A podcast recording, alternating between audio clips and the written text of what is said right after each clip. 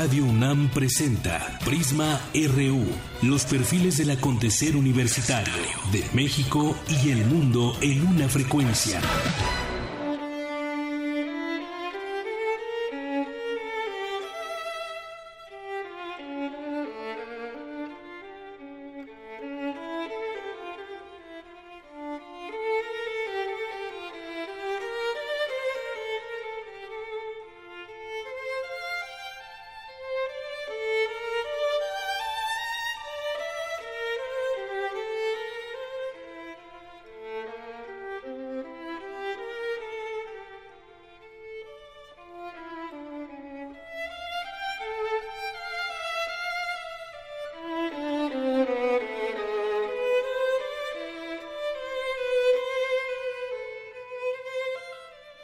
Para quedarse escuchando más tiempo esta música. Escuchamos la partita número 2 de Johann Sebastian Bach por su nacimiento un día como hoy, 21 de marzo de 1685.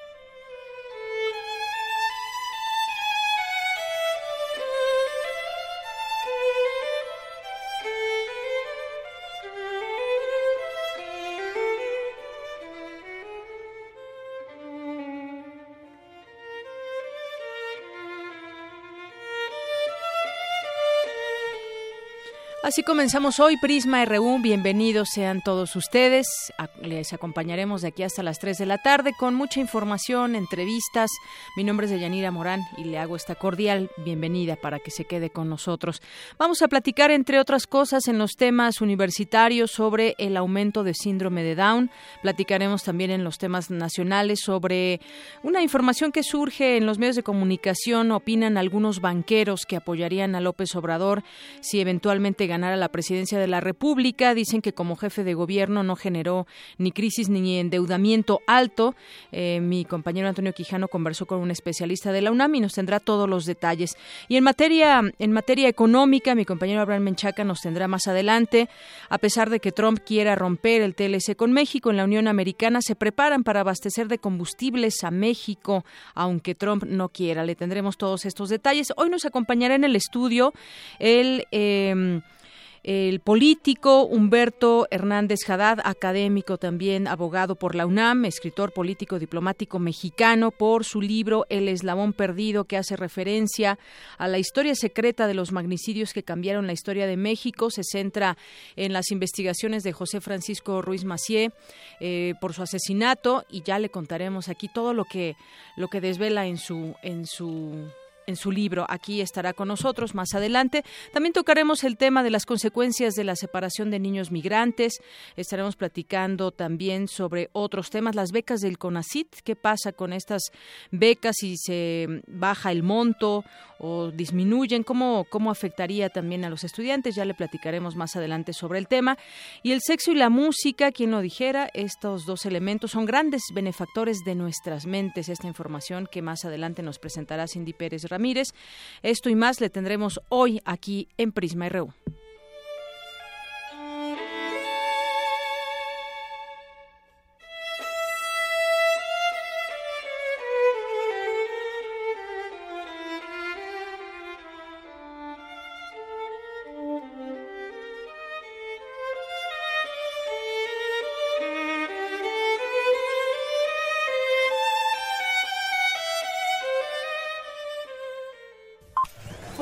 RU.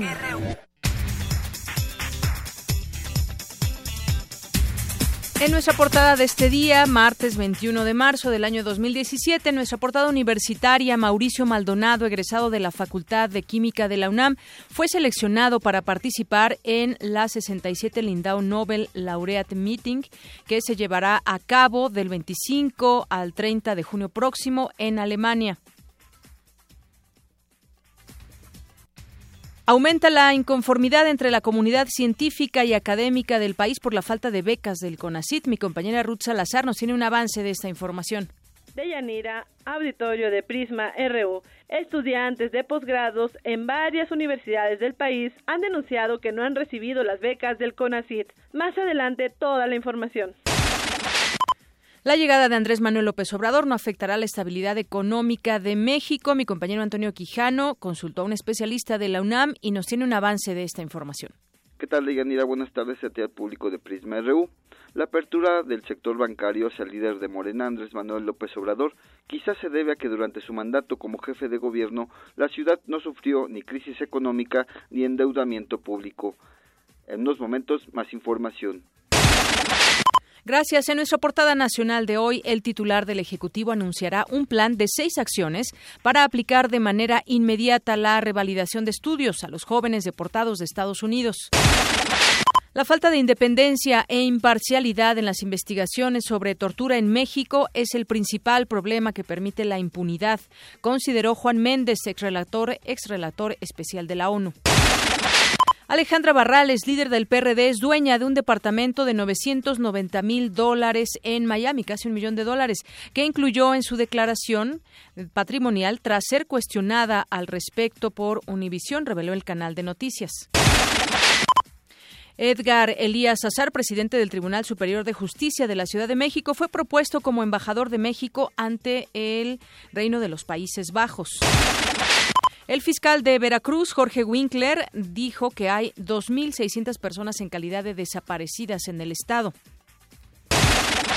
La Fiscalía de Morelos dijo que iniciaron los trabajos de exhumación de la fosa común en el Panteón de Jojutla. A los cuerpos se les tomarán muestras de ADN para confrontarlas con las bases de datos de desaparecidos. El secretario de Gobierno de Morelos, Matías Quirós, acusó al obispo Ramón Castro Castro de mentiroso y de inmiscuir un activismo religioso en la política de la entidad. El general en retiro, Antonio Rivielo Bazán, ex titular de la Secretaría de la Defensa Nacional, falleció este lunes a los 90 años de edad en el Hospital Central Militar. Las denuncias por desaparición de personas en Guanajuato se han incrementado 232% en los últimos dos años, según el Registro Nacional de Personas Extraviadas y Desaparecidas. En los últimos tres años, la mortalidad materna infantil en la Ciudad de México reportó una disminución del 72%, informó Armando Agüed, secretario de Salud. Tome sus precauciones debido a labores de mantenimiento a catenarias en el tren ligero. Eh, las estaciones que comprenden el tramo de Tasqueña al Estadio Azteca no brindarán servicio hasta el próximo 30 de abril. Hoy en nuestra portada de Economía y Finanzas, la Bolsa Mexicana de Valores alcanzó un máximo nivel histórico por arriba de los 49.200 puntos, en medio de apuestas de que el alza de las tasas de interés en Estados Unidos sería gradual este año. Para traer gasolina de Estados Unidos a México se construirán dos refinerías. Mi compañero Abraham Menchaca nos tiene un avance de la información. ¿Qué tal, Deyanira? Buenas tardes. Para el maestro Fabio Barbosa Cano, académico del Instituto de Investigaciones Económicas del UNAM, es un error del gobierno mexicano no reorientar la inversión a este tipo de plantas que podrían evitar las importaciones. Deyanira, más adelante la información. Gracias. Hoy en nuestra portada internacional, Estados Unidos no se presentó a la audiencia, en la audiencia ante la Comisión Interamericana de Derechos Humanos esta mañana, en la que se abordaron las órdenes ejecutivas del presidente Donald Trump sobre el muro y las deportaciones. Por su parte, el secretario de Estado estadounidense, Rex Tillerson, anunció que no asistirá a una reunión de ministros de Relaciones Exteriores de la OTAN programada para abril. Pese a los 75 muertos y cientos de miles de afectados por las lluvias en los últimos días, el gobierno de Perú aún no ha declarado una emergencia. El astrofísico británico Stephen Hawking reveló a una entrevista que en una entrevista que en un futuro es probable que viaje al espacio. Mi compañero Eric Morales nos tiene información que más adelante nos tendrá detalle en materia internacional. Eric, buenas tardes. Buenas tardes, Deyanira. Hoy hablaremos de la prohibición de computadoras portátiles y tablets en las cabinas de los vuelos procedentes de ocho países de Medio Oriente. Además, sigue la polémica por el caso de la carne brasileña en mal estado. Todos los detalles en Global RU. Gracias. Vámonos a la información cultural, un avance con Tamara Quiros. Tamara, buenas tardes. Buenas tardes, Deyanira y estimado auditorio. Esta tarde, el Cuarteto Tambuco ofrecerá un concierto en el antiguo Colegio de San Ildefonso. Además, hoy se conmemora el Día Internacional de la Poesía. En un momento, la información. Gracias. Vamos contigo, Isaí Morales. Buenas tardes. Muy buenas tardes, Deyanira. Hoy en el Zarpazo hablaremos sobre la destacada participación del UNAM en el Campeonato Nacional de Nado con Aletas. Todos los detalles más adelante. Gracias, Isaí.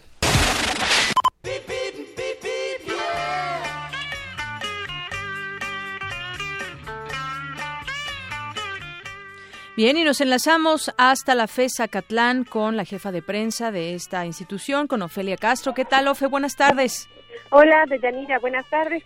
Te saludo desde la facultad más grande en matrícula de la UNAM y te comento que eh, yo creo que es por el puente, la continuación del puente, tenemos avenidas totalmente libres para llegar a nuestra facultad eh, toreo, de toreo a la fe sobre la autopista México-Querétaro, no encontramos ningún problema de circulación.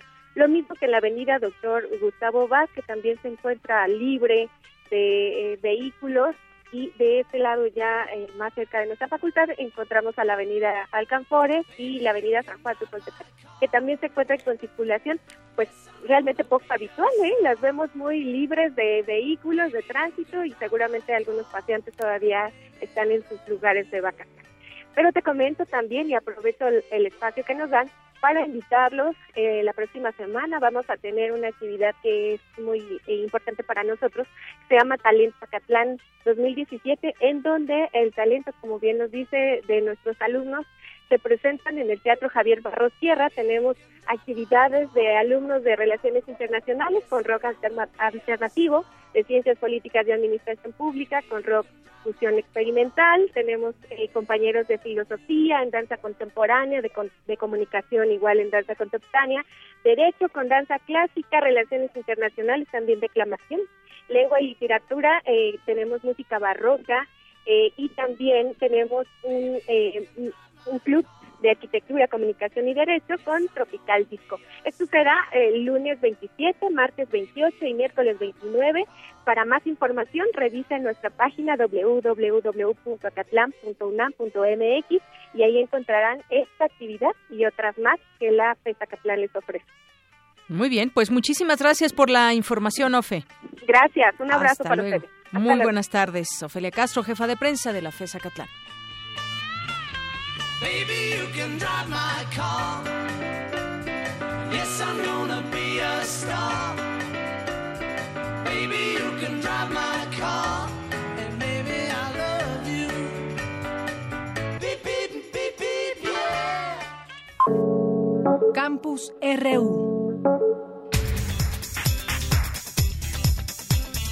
Una con 14 minutos y entramos a nuestro campus universitario. El síndrome de Down es la alteración de origen genético más común a nivel mundial. Se presenta en uno de cada 690 nacimientos vivos. Mi compañera Cristina Godínez nos habla más acerca de este padecimiento. Adelante. Yanira Auditorio de Prisma RU. En 2011 la ONU declaró el 21 de marzo como el Día Mundial del Síndrome de Down. Este es un trastorno genético causado por la presencia de una copia extra del cromosoma 21. También se le denomina trisomía del par 21.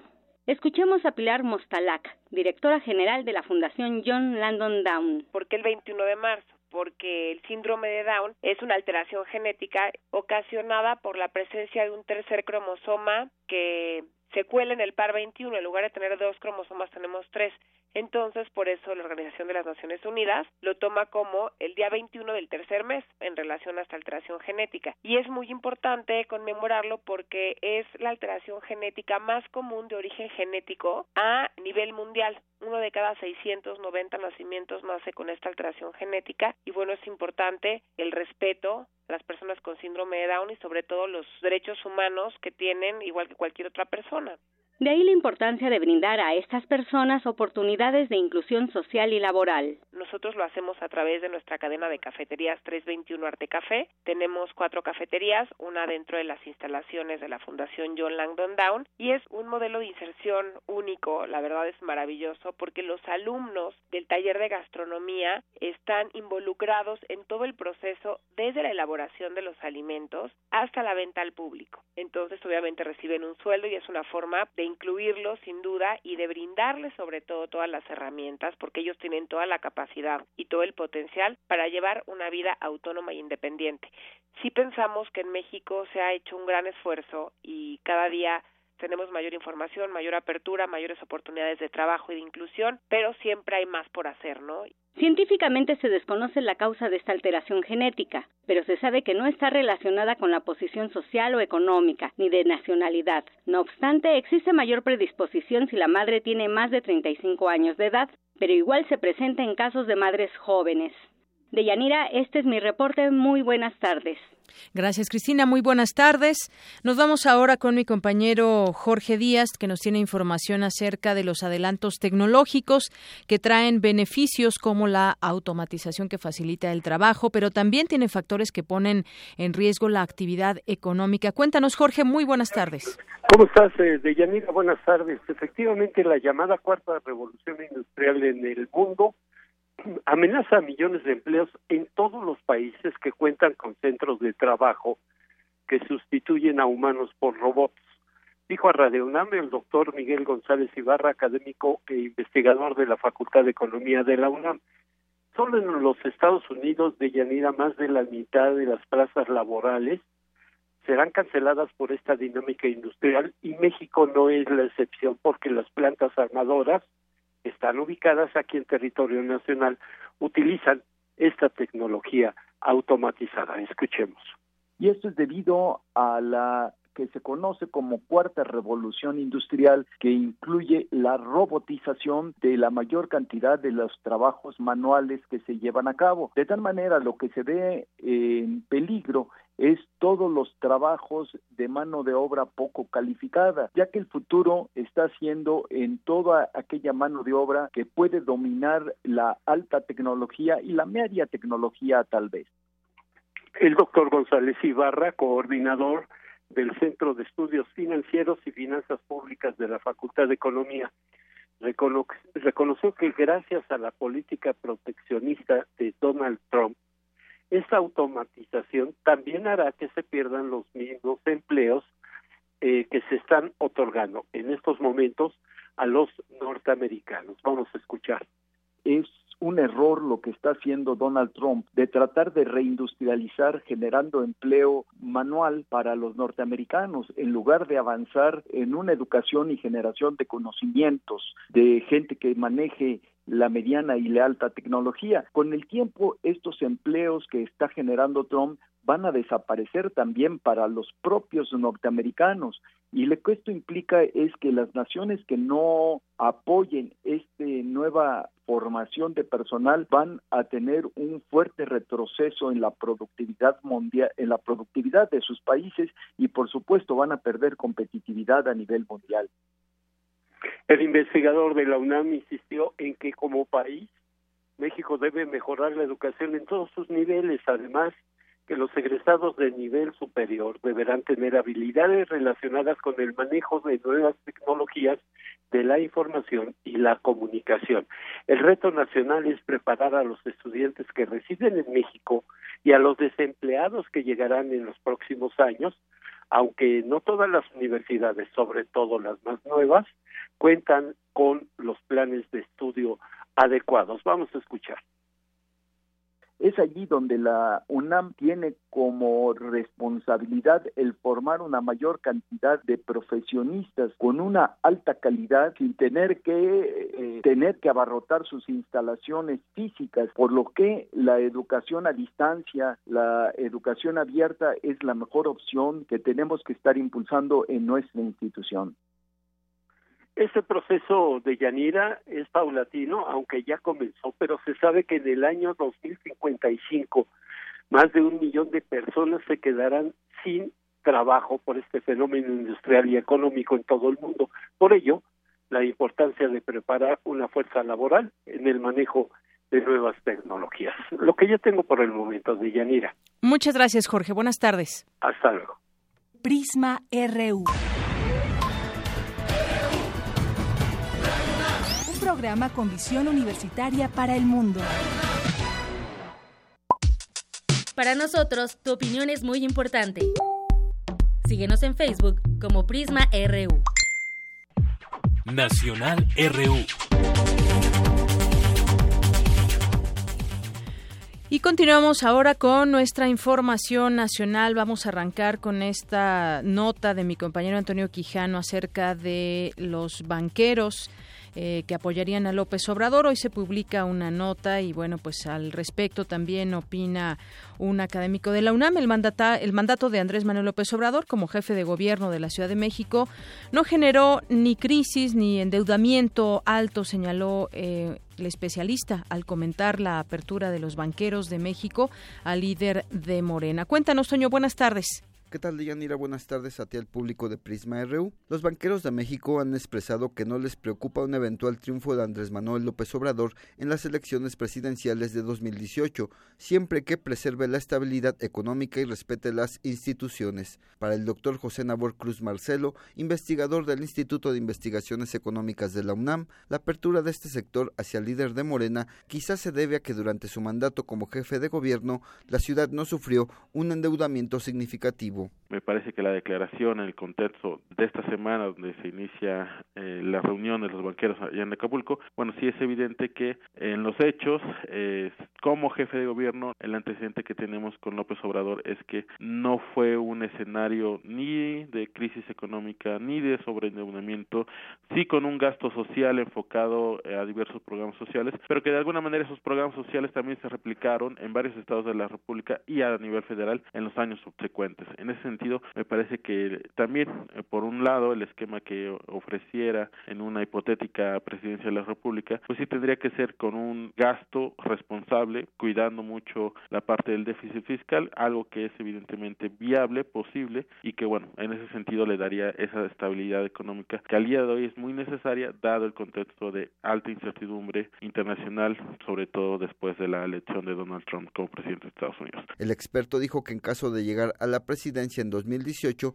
López Obrador tendrá que sostener un diálogo con todos los sectores de México, incluido el financiero. En una hipotética presidencia de López Obrador, este tendría que buscar el diálogo permanente con empresarios y con trabajadores, un pacto social en el cual sí podría llevar él a cabo ciertas opciones de gasto social, de incremento del gasto público, pero consensado con los diferentes agentes de la economía para que en ese sentido no hubiera las presiones inflacionarias que ese es otro de los gran temores que se tiene por parte de las entidades privadas que un incremento eh, muy fuerte del gasto público provoque simplemente presiones y alzas subsecuentes de los precios. El doctor Cruz Marcelo dijo que en el caso de las llamadas reformas estructurales, sobre todo la energética, el líder de Morena tendría la oportunidad de transparentar el mecanismo de asignación de licitaciones en una esquema de inversión público-privada. Finalmente, el investigador universitario descartó que el proceso electoral del próximo año representa un riesgo para la economía del país, pues explicó que existen más factores externos que pueden provocar volatilidad el próximo año en México. De Yanir Auditorio, hasta aquí mi reporte. Buenas tardes. Gracias, Toño. Muy buenas tardes. Bueno, y ahora, como les había adelantado eh, al inicio del programa, ya está con nosotros el abogado Humberto Hernández Haddad por su libro El eslabón perdido, la historia secreta de los magnicidios que cambiaron la historia de México. Él es abogado por la UNAM, recibió el Premio Nacional Presidente Juárez, es fellow en el Centro de Estudios Internacionales de la Universidad de Harvard y maestro en políticas públicas internacionales por la Escuela de Estudios Internacionales Avanzados de la Universidad John Hopkins. Fue diputado federal y senador de la República por Tabasco, cónsul general de México en San Antonio, Texas, Premio Nacional de Periodismo 2002, categoría artículo de fondo. Tiene la condecoración Orden de Mayo al mérito en el grado de gran oficial del Gobierno de la República Argentina y el Gobierno de Estados Unidos de América le otorgó la condecoración Commanders Award for Public Service por su desempeño como cónsul general de México en, este en ese país. Bienvenido, abogado. Gracias, Deyanira. Buenas tardes. Primero que nada, un reconocimiento al papel de las mujeres que no solo por igualdad de género, sino por talento y mérito propio, ocupan como usted un lugar en los medios de comunicación que tanta falta hace al país para encontrar el camino a la recuperación del Estado de Derecho, que es de lo que trata mi libro. La editorial Penguin Random House, Editorial Grijalbo, han lanzado esta semana el libro y ya puesto en circulación debo de decirle dos cosas de Yanira. Sí. En este libro yo no doy una opinión, me abstengo de dar una opinión porque mi opinión no es relevante.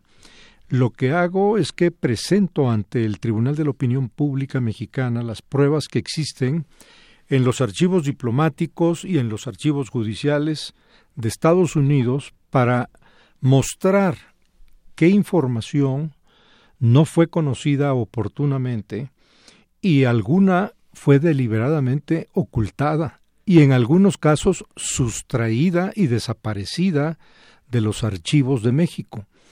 El mérito de este libro es que es una investigación jurídica que pone a disposición de la opinión pública las pruebas documentales que no se conocían.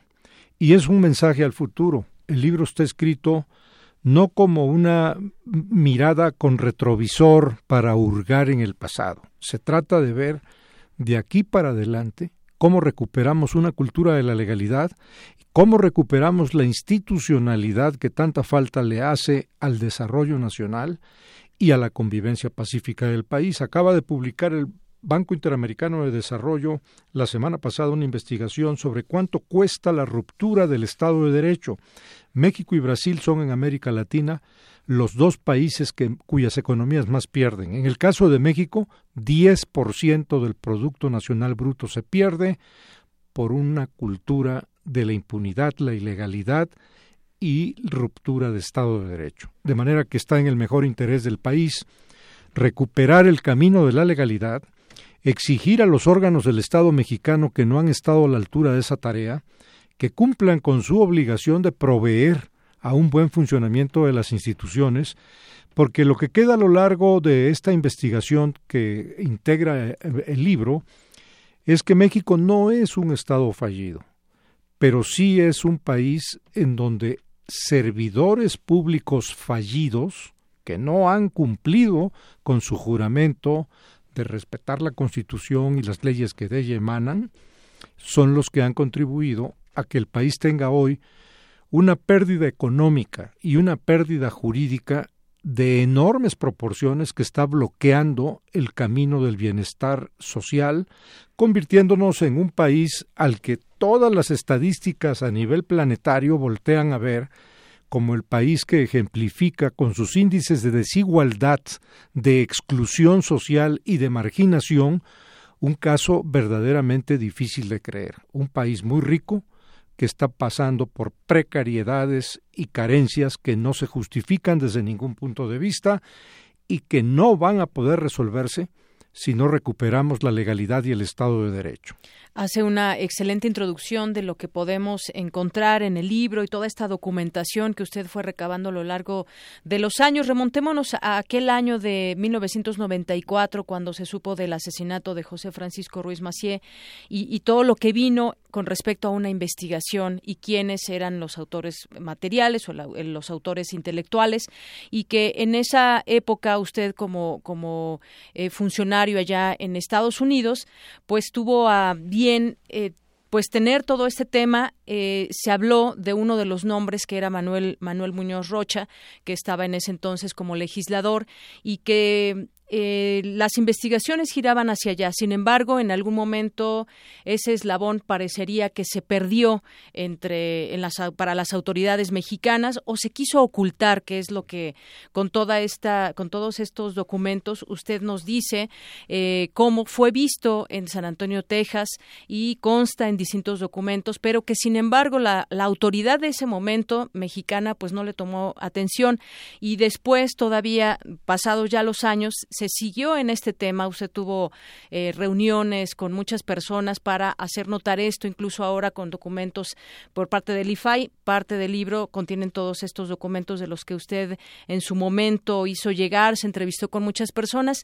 ¿Qué fue lo que sucedió? ¿Por qué ocultar a un personaje que tenía seguramente pues información eh, muy valiosa para aclarar este asesinato que hasta hoy este manto de impunidad y de injusticia que hay en México y que este es uno de los casos pues nos, nos, nos irrita mucho como mexicanos? Pues exhibe eh, una cadena de complicidades que afecta eh, la seguridad interna de México. El título de eslabón proviene del propio expediente judicial que está radicado en la Corte Federal de San Antonio, Texas. Yo fui cónsul general de México en San Antonio, Texas, seis años y medio, y mi relación era intensa de una comunicación constante con autoridades municipales, estatales y federales, de manera que la comunicación con las fiscalías, procuradurías, agencias de seguridad era continua intensa.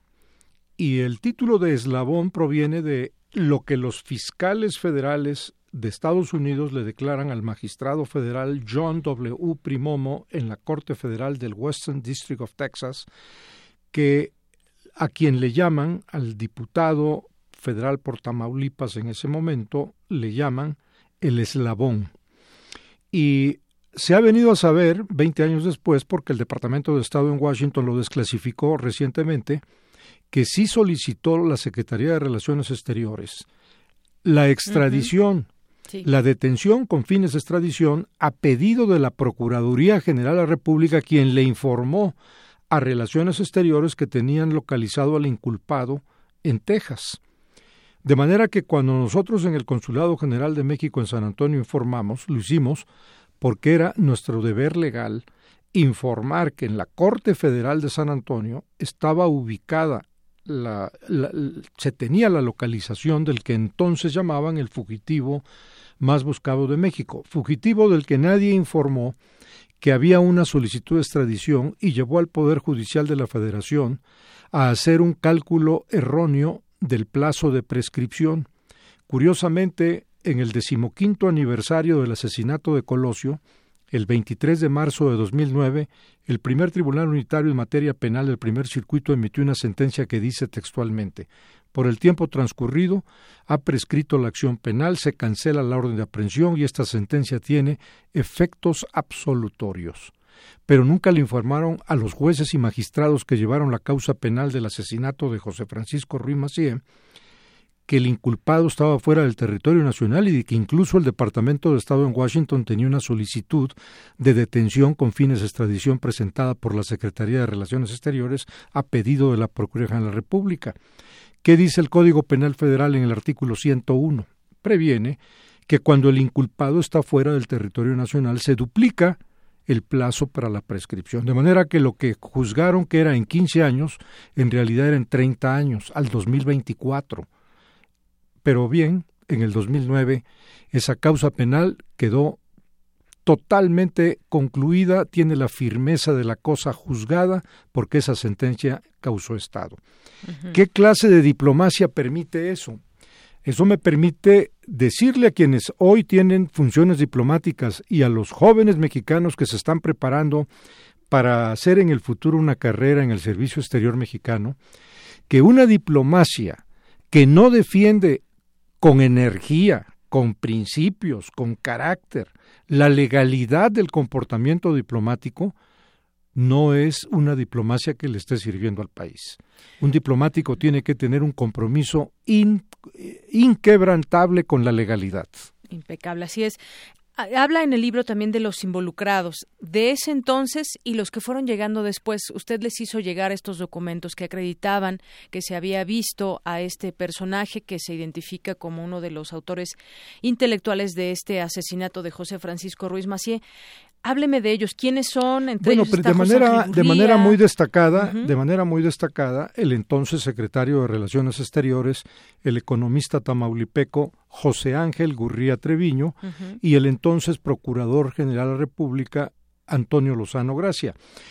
Curiosamente, el primer informe con base en, los datos que nos dio el Departamento de Justicia y lo que le declararon en la Corte Federal al magistrado Primomo, los fiscales y cinco agentes federales del gobierno de Estados Unidos localizando a ese fugitivo, finalmente, después de un litigio de 11 años, sí reconoció la Secretaría de Relaciones Exteriores que lo tenía en sus archivos y al entregar la copia certificada, aquí viene en el libro el documento, se lee eh, una orden manuscrita en el margen superior derecho que dice se informó al procurador Lozano Gracia, punto, archívese, punto, confidencial, punto. Con base en esa copia certificada que finalmente Relaciones Exteriores reconoció que sí existía, después de 11 años de litigio, le pedí a la Procuraduría de la República que me diera una copia certificada del mismo oficio que habían recibido y me contestaron. El licenciado Pedro Peñalosa, hoy profesor de la Facultad de Derecho de la UNAM, era el funcionario a cargo de la Oficina de Transparencia de la PGR. Me contestaron que después de una búsqueda exhaustiva que llevó varios meses en los archivos de la PGR en México y en Estados Unidos, llegaron a la conclusión de que es inexistente para la PGR porque nunca les fue entregado ese informe que contradictoriamente tiene una orden diciendo que sí se entregó y se le informó al procurador Lozano Gracia. De manera que cuando la PGR me dice que nunca se lo entregaron, regreso con la Secretaría de Relaciones Exteriores y les pido que me den una copia certificada del acuse de recibo que debe de constar de que entregaron ese informe y me entregan otro oficio que dice no se tiene constancia de un acuse de recibo de este informe que se le entregó a la PGR. Bueno, ¿qué podemos hacer los ciudadanos frente a una cadena de omisiones y de misterios que dejan en estado de indefensión a la sociedad? Si la propia, ¿Qué podemos hacer? Si la propia Procuraduría, que tiene el título de representación social, si quienes representan el interés de la sociedad nos dicen que no tienen ni los informes que otras autoridades dicen que sí les entregaron y que debieran de obrar en sus archivos conforme a los cuales deberían de actuar. En el caso del economista eh, José Ángel Gurría Treviño, hoy titular de la OCDE en París, debo decirle a nuestro auditorio que los organismos financieros internacionales son vistos con una gran reverencia, casi con miedo, con temor por parte de la sociedad. Y no debiera ser así porque esos organismos financieros internacionales son los que más comprometidos están con tener funcionarios de una conducta irreprochable y con el mayor estándar de conducta ética. Pongo, pongo tres ejemplos. El Fondo Monetario Internacional, que es todavía el principal arquitecto de la economía internacional, ha sentado tres precedentes recientes. La actual directora gerente, exministra de Hacienda de Francia, Christine Lagarde, fue sentenciada en diciembre pasado por un tribunal en París que la halló culpable, le impusieron multa, no le ha costado el cargo, pero fue sentenciada y hallada culpable. Su antecesor, el exministro de Hacienda de Francia, Dominique Strauss-Kahn, ese sí perdió el cargo en el Fondo Monetario Internacional, fue juzgado por un tribunal en Estados Unidos, hallado culpable, y luego en París otro tribunal en otra causa penal lo juzgó y lo halló culpable. Y el antecesor de este, el exministro de Hacienda de España, Rodrigo Rato, que fue director gerente del Fondo Monetario Internacional y era recordado como un eficiente ministro de Hacienda español, hace 15 días entró a la cárcel en Madrid en una causa penal donde se le encontró culpable. Bueno, pues entonces los organismos internacionales tienen que ser vistos como los más obligados a tener funcionarios que muestran un comportamiento ético de que no deje lugar a dudas. Así es, que no deje lugar a dudas y recuerdo en, en alguna parte de su libro también cómo usted lo relata, las amenazas que tuvo en su momento, eh, hablamos también de complicidades y estamos hablando también de una campaña de desinformación en los tiempos de Ernesto Cedillo, incluso me parece que su hermano eh, Rodolfo Cedillo también El lo amenazó. hermano del presidente Cedillo llegaba a diario al consulado de lunes a viernes, cuando yo quería llamarle la atención a algún vicecónsul por no estar a tiempo en el momento en que estallaban los problemas y se urgía que los vicecónsules estuvieran en el lugar de los hechos, la manera diplomática con que yo les llamaba la atención era diciéndoles por favor aprendan del hermano del presidente Cedillo que sin trabajar en el consulado llega más temprano que ustedes y se va después que ustedes porque de lunes a viernes lo teníamos de cuerpo presente allí. Así es.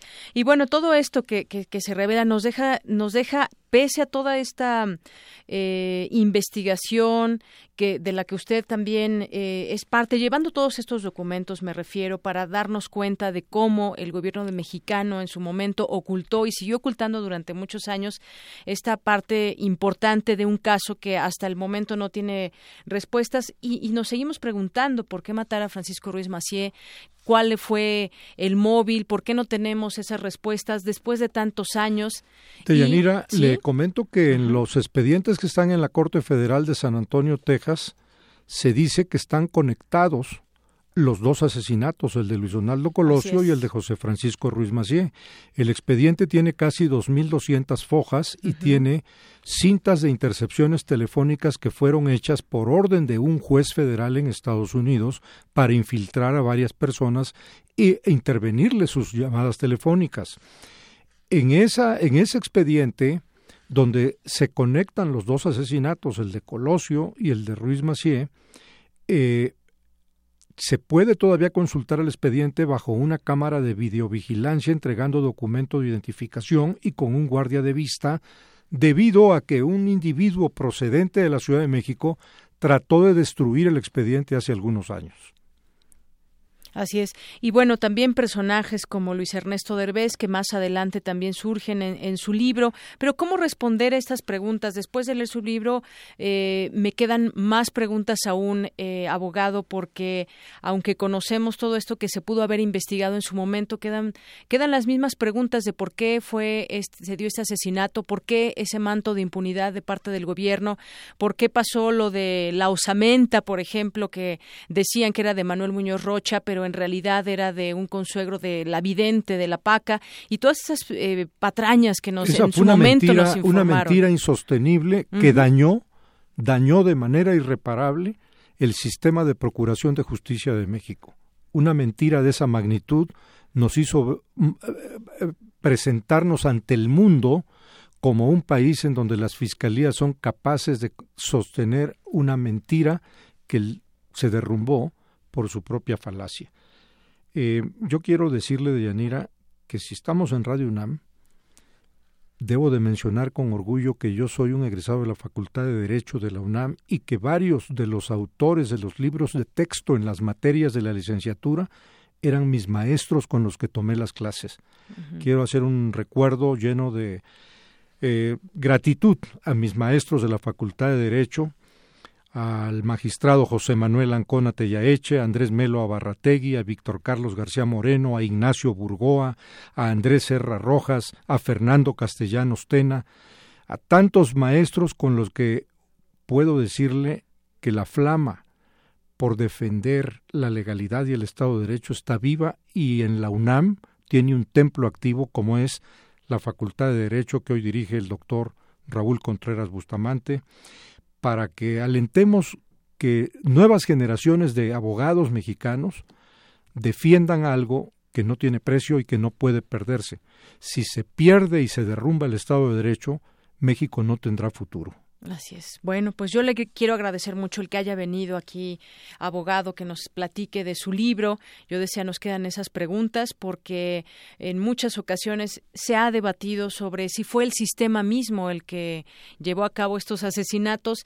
Y bueno, creo que la, la, la pregunta puede tener o no respuestas. El caso es que usted aquí documenta que en su momento y hasta el día de hoy hay una parte que no se ha hecho bien y hay un trabajo que queda todavía por Y que tiene que ver con la urgencia de dos reformas. Una reforma a la diplomacia mexicana, se requiere un nuevo servicio exterior mexicano y una reforma profunda a la Secretaría de Gobernación en materia de migración, seguridad de fronteras y funcionamiento de los organismos de seguridad nacional que en estos casos, relatados en el libro, brillaron por su ausencia. Muy bien, pues aquí está y le recomendamos de verdad este libro de Humberto Hernández Haddad, El eslabón perdido, la historia secreta de los magnicidios que cambiaron la historia de México. Muchas gracias, abogado. A usted, Yanira, le deseo mucho éxito. Gracias, igualmente. Prisma RU. Queremos conocer tu opinión. Síguenos en Twitter como arroba PrismaRU. Queremos escuchar tu voz. Nuestro teléfono en cabina es 55 36 43 39.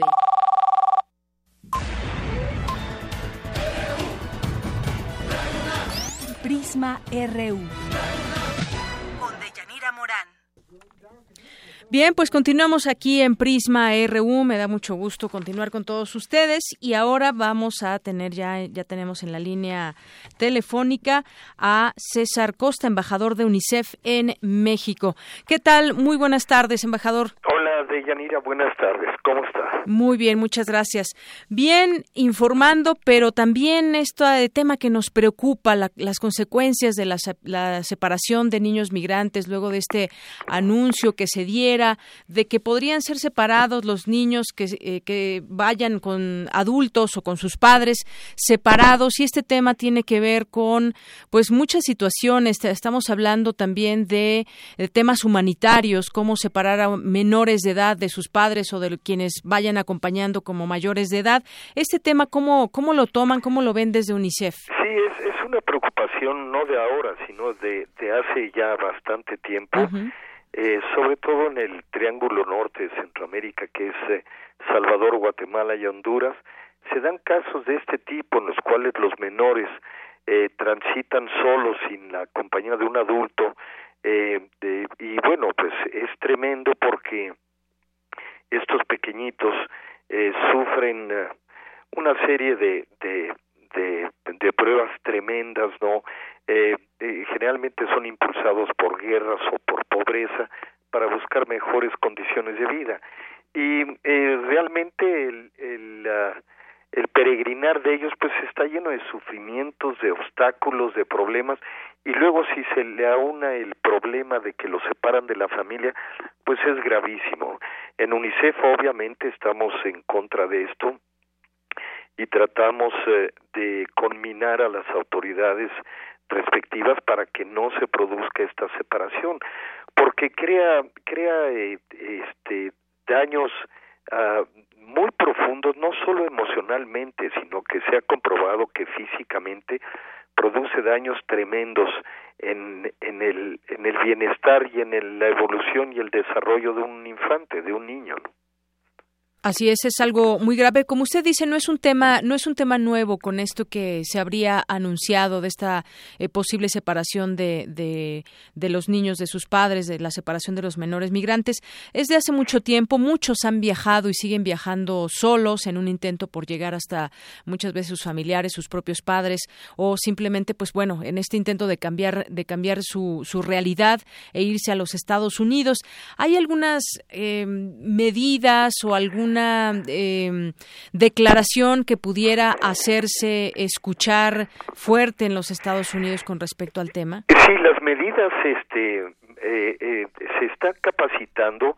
Hay un protocolo que tenemos en UNICEF para eh, capacitar a cónsules y autoridades migratorias para el trato, por el trato adecuado a los menores, para que no sientan que hay una agresión y una violación de sus derechos para darles un trato más humanitario en estas condiciones de que, que es un problema muy grave, ¿no? Y obviamente eh, no depende de nosotros, pero sí de, tratamos de, de convencer a autoridades para que no se produzca esta separación. Desgraciadamente UNICEF no no trabaja o afortunadamente no trabaja autónomamente, siempre trabajamos de la mano de las autoridades ya sean este federales, estatales o municipales, ¿no? En, la República Mexicana. Pero eh, sí, sin duda es un problema que nos preocupa muy seriamente y trataremos por todos los medios este, esta campaña que estamos realizando, pues es para que no haya la discriminación para las niñas, niños y adolescentes migrantes, que siempre ha existido el 20% de los niños migrantes eh, consideran que el mayor problema que, reciben ellos es la discriminación. Entonces, México a lo largo de su historia ha sido un país muy generoso de, de políticas abiertas.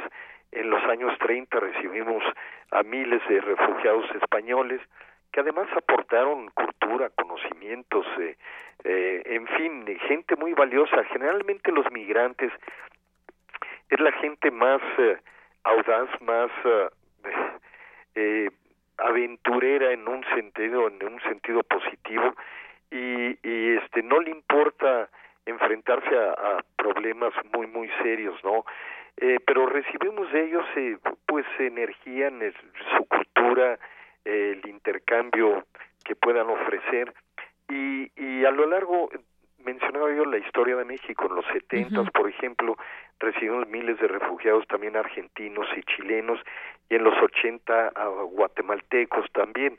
Así es que no hay que olvidar esta tradición de un país de, de brazos abiertos, ¿no?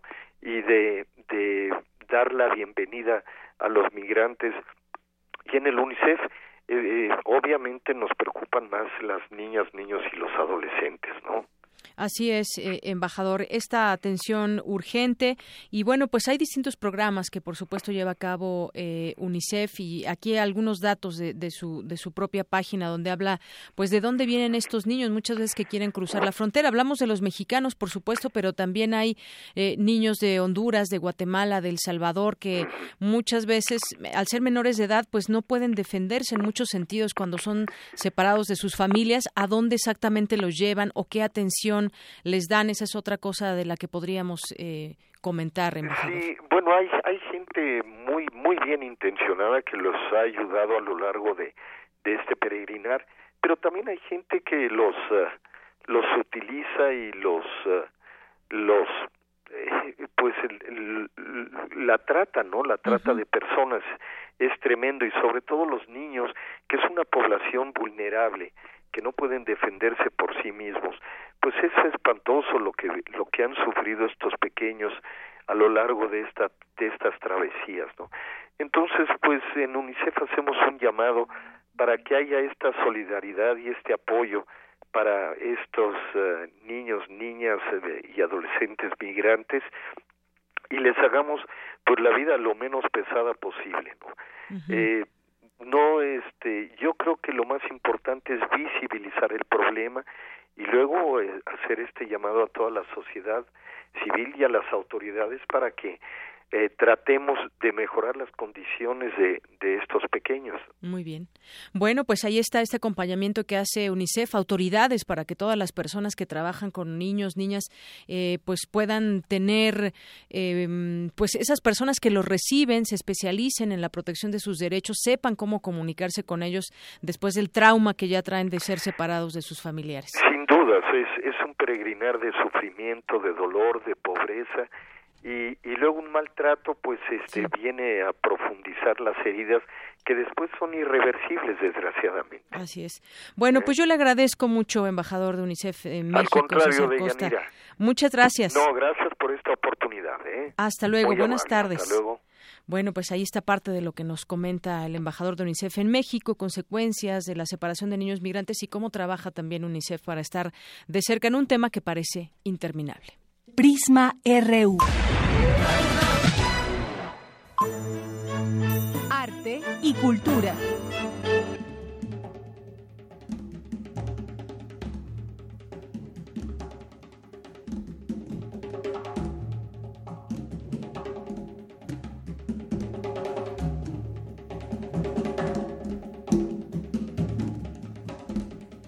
Pues qué bien suena eso. Tamara, bienvenida, buenas tardes. Deyanira es para que muevas los hombros.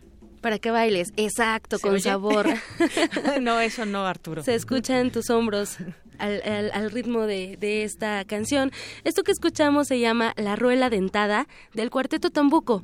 Esto es una probadita de lo que usted puede disfrutar en el concierto que ofrecerán hoy en el Anfiteatro Simón Bolívar del antiguo Colegio de San Ildefonso. Este encuentro se realiza en el marco de la exposición Tres siglos de grabado de la Galería Nacional de Arte en Washington. Eh, Tambuco propone un programa muy atractivo de Yanira, con obras de compositores norteamericanos que forman parte central de la música para percusiones de los siglos XX y XXI. La cita es a las 6 de la tarde. El antiguo colegio de San Ildefonso se ubica en la calle Justo Sierra número 16 en el centro histórico de la Ciudad de México. La entrada es libre, eso sí, con cupo limitado.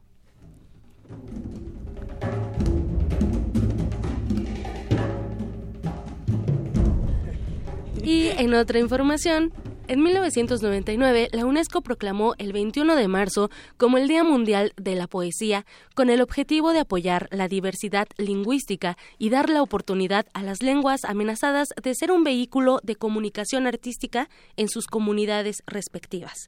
Escuchemos Estoy llorando en voz de uno de los representantes más destacados de poesía indígena en nuestro país, Mardonio Carballo. Este es un audio que usted podrá encontrar en el portal de Descarga Cultura UNAM. Michoca Mardonio Carballo. ni choca, ni xaquixtica, amo ximocueso nechilian, can nimoquetza, can nihtoca noixi, hueponin puyeca xochimen.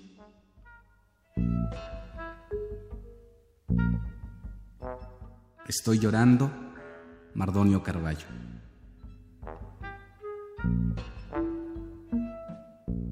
Estoy llorando, derramando lágrimas. No te preocupes, me dicen. Donde sea que me paro, donde sea que siembro mis pies, revientan las flores de sal. Prisma RU.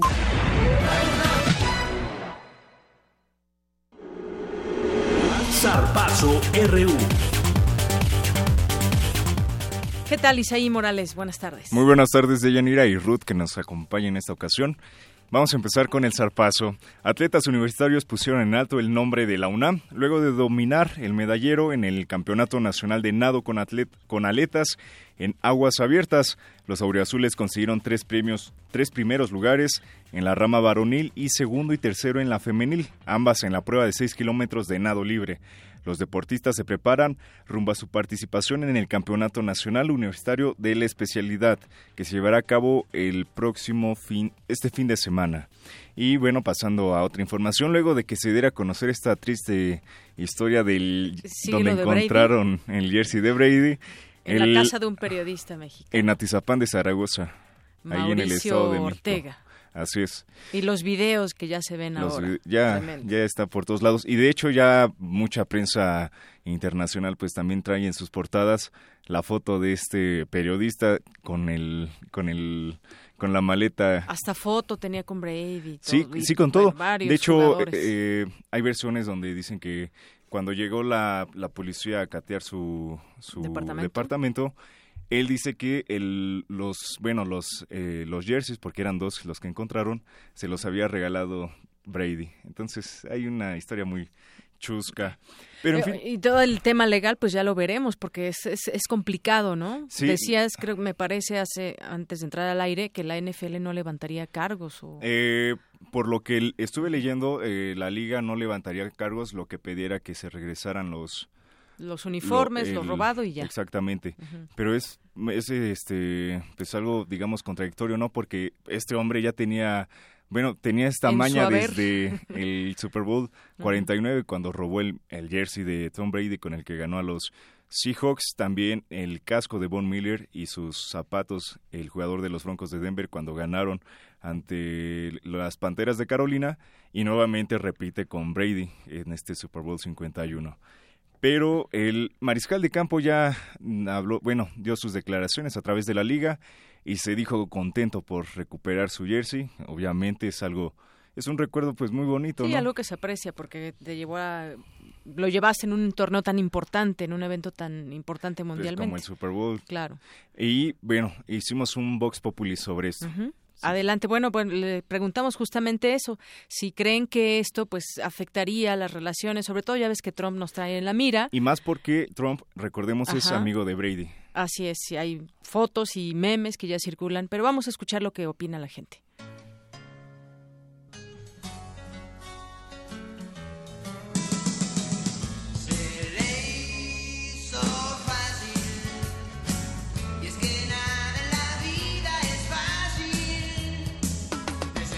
Sí nos afecta porque se demuestra la cultura que hay en México. O sea, realmente sí, sí nos afecta.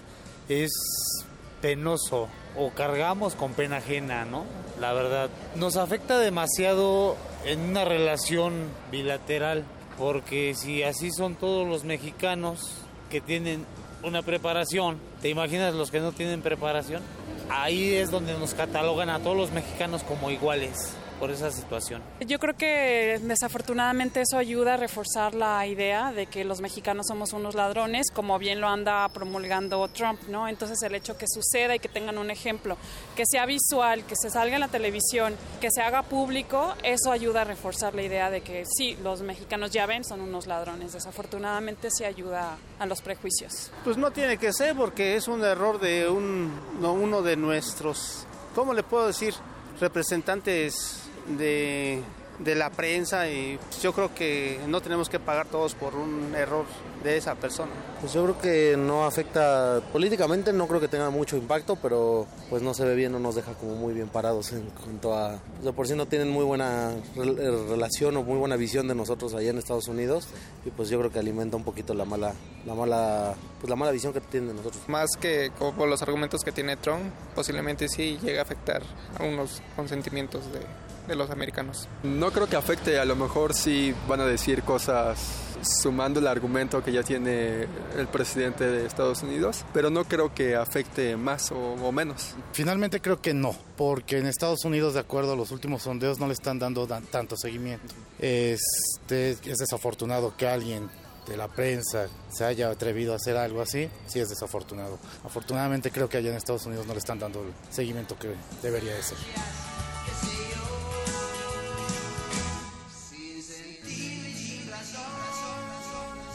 Pues sí se le hizo fácil. Sí, y ya comentábamos ayer con este Gerardo Velázquez que realmente el acceso a la prensa a los a los vestidores pues es algo relativamente muy sencillo. Lo, lo que sí nos como que nos nos saca de, bueno, nos sorprende uh -huh. es esta facilidad para sacar, imagínate un... La poca un, vergüenza, ¿no? Un, imagínate un casco, ¿dónde metes un casco, no? Con el tamaño que mm. tiene, ¿no? Pues sí, lo relativamente eh, fácil, quieres decir, que puedas entrar y salir con mochilas grandes, sí, sí. como él. Comentábamos en la redacción que posiblemente nada más le faltó sacar a un jugador, ¿no? El completito. bueno, pues ahí está, hay una versión que dicen que tenía algo quiso vender a un coleccionista de Estados Unidos y entonces se vio una foto detrás el, el jersey el de jersey. Tom Brady y que fue así como ya se hizo la investigación, bueno, habrá que confirmar esa versión, ¿no? Así es. Y bueno, eh, hoy también estamos de manteles largos porque hoy el hoy el exfutbolista brasileño Ronaldinho cumple 37 años. Escuchemos esta pequeña semblanza.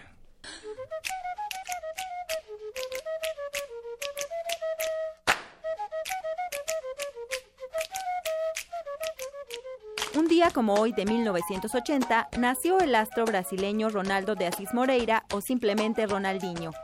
Debutó como futbolista profesional en el club Gremio de Porto Alegre, pero desarrolló gran parte de su carrera futbolística en Europa, donde jugó en el Paris Saint-Germain, Barcelona y Milán.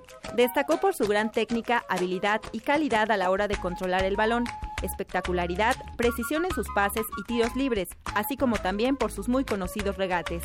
La FIFA lo nombró como el mejor jugador del mundo después de recibir el premio al jugador mundial en 2004 y 2005. También se le reconoció con el premio Rey de Europa en 2004, 2005 y 2006 y en 2013 se le declaró Rey de América. Pues ahí está un, un este astro brasileño en todos los sentidos de la palabra. Mi admiración para él y yo creo que el mejor la mejor versión del Barcelona fue con él. Apenas 37 años. Apenas 37 muy años, bien. muy chavo. Muy de bien. Yanira nos despedimos y nos escuchamos en una hora. Gracias, Isaí. Vámonos ahora con Ruth Salazar, que nos tiene un resumen de información de la primera hora de Prisma RU. Adelante, Ruth. Hola, ¿qué tal? De Yanira, auditorio de Prisma RU. Este es el resumen. En la primera hora de Prisma RU hablamos con Humberto Hernández Haddad, escritor, político y diplomático mexicano, sobre su libro El eslabón perdido. Porque lo que queda a lo largo de esta investigación que integra el libro es que México no es un Estado fallido, pero sí es un país en donde servidores públicos fallidos que no han cumplido con su juramento de respetar la Constitución y las leyes que de ella emanan, son los que han contribuido a que el país tenga hoy una pérdida económica y una pérdida jurídica de enormes proporciones que está bloqueando el camino del bienestar social, convirtiéndonos en un país al que todas las estadísticas a nivel planetario voltean a ver como el país que ejemplifica con sus índices de desigualdad, de exclusión social y de marginación un caso verdaderamente difícil de creer. Quédense con nosotros. En la segunda hora de Prisma RU hablaremos con Vidulfo Rosales, abogado de los padres de los 43 normalistas desaparecidos de Ayotzinapa, sobre la queja que presentarán ante la Comisión Interamericana de Derechos Humanos. Hasta aquí el resumen de Yanira. Buenas tardes. Gracias, Ruth. Muy buenas tardes. Vamos a una pausa. Regresamos con más información. Queremos conocer tu opinión. Síguenos en Twitter como arroba PrismaRU. Queremos escuchar tu voz. Nuestro teléfono en cabina es 55 36 43 39. Sumérgete en la música del planeta. Encuentra las perlas acústicas en el Mapamundi. Salpicadas desde Radio Nacional de España, Mundofonías. Una producción de Juan Antonio Vázquez y Araceli Zigane, creada para divulgar los ritmos del mundo. Sábados 6 de la tarde, por el 96.1 de FM. Radio UNAM.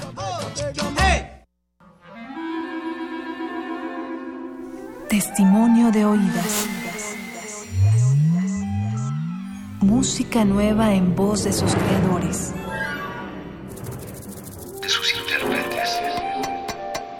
Un autorretrato sonoro de la música de hoy. Escúchanos por el 96.1 de FM los martes y jueves a la 1 a.m. o en su retransmisión los sábados y domingos también a la 1 a.m.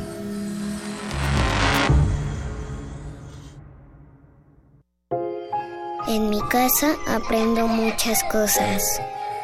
Aprendí a quedarme calladito. También me enseñaron a aguantarme las ganas de llorar. Porque si no, me van a dar razones para llorar de verdad. La mejor lección es el cariño. Paremos la violencia en casa. Una ciudadanía que participa la formamos con respeto. Contigo, México es más. Súmate. UNICEF, Instituto Nacional Electoral, INE. De las vistas de Salvador Toscano a la época de oro. Del celuloide, a, la era digital. Filmoteca UNAM. Sala de exposiciones, acervo y restauración, cine en línea, talleres, hemeroteca. Circuito Mario de la Cueva, frente a la Facultad de Ciencias Políticas y Sociales. Entra a www.filmoteca.unam.mx. En Facebook y Twitter somos Filmoteca UNAM. Ahí encontrarás la oferta visual que tenemos para ti. Filmoteca UNAM. El Museo de Arte Moderno abre sus puertas a la exposición La Colección, Escenarios de Identidad Mexicana, que ofrece un recorrido por iconografías de la identificación nacional mediante 97 piezas de 47 artistas, entre pintura, dibujo, escultura, fotografía y gráfica. La muestra, la colección, Escenarios de Identidad Mexicana, se puede visitar en el Museo de Arte Moderno en el Bosque de Chapultepec, Ciudad de México.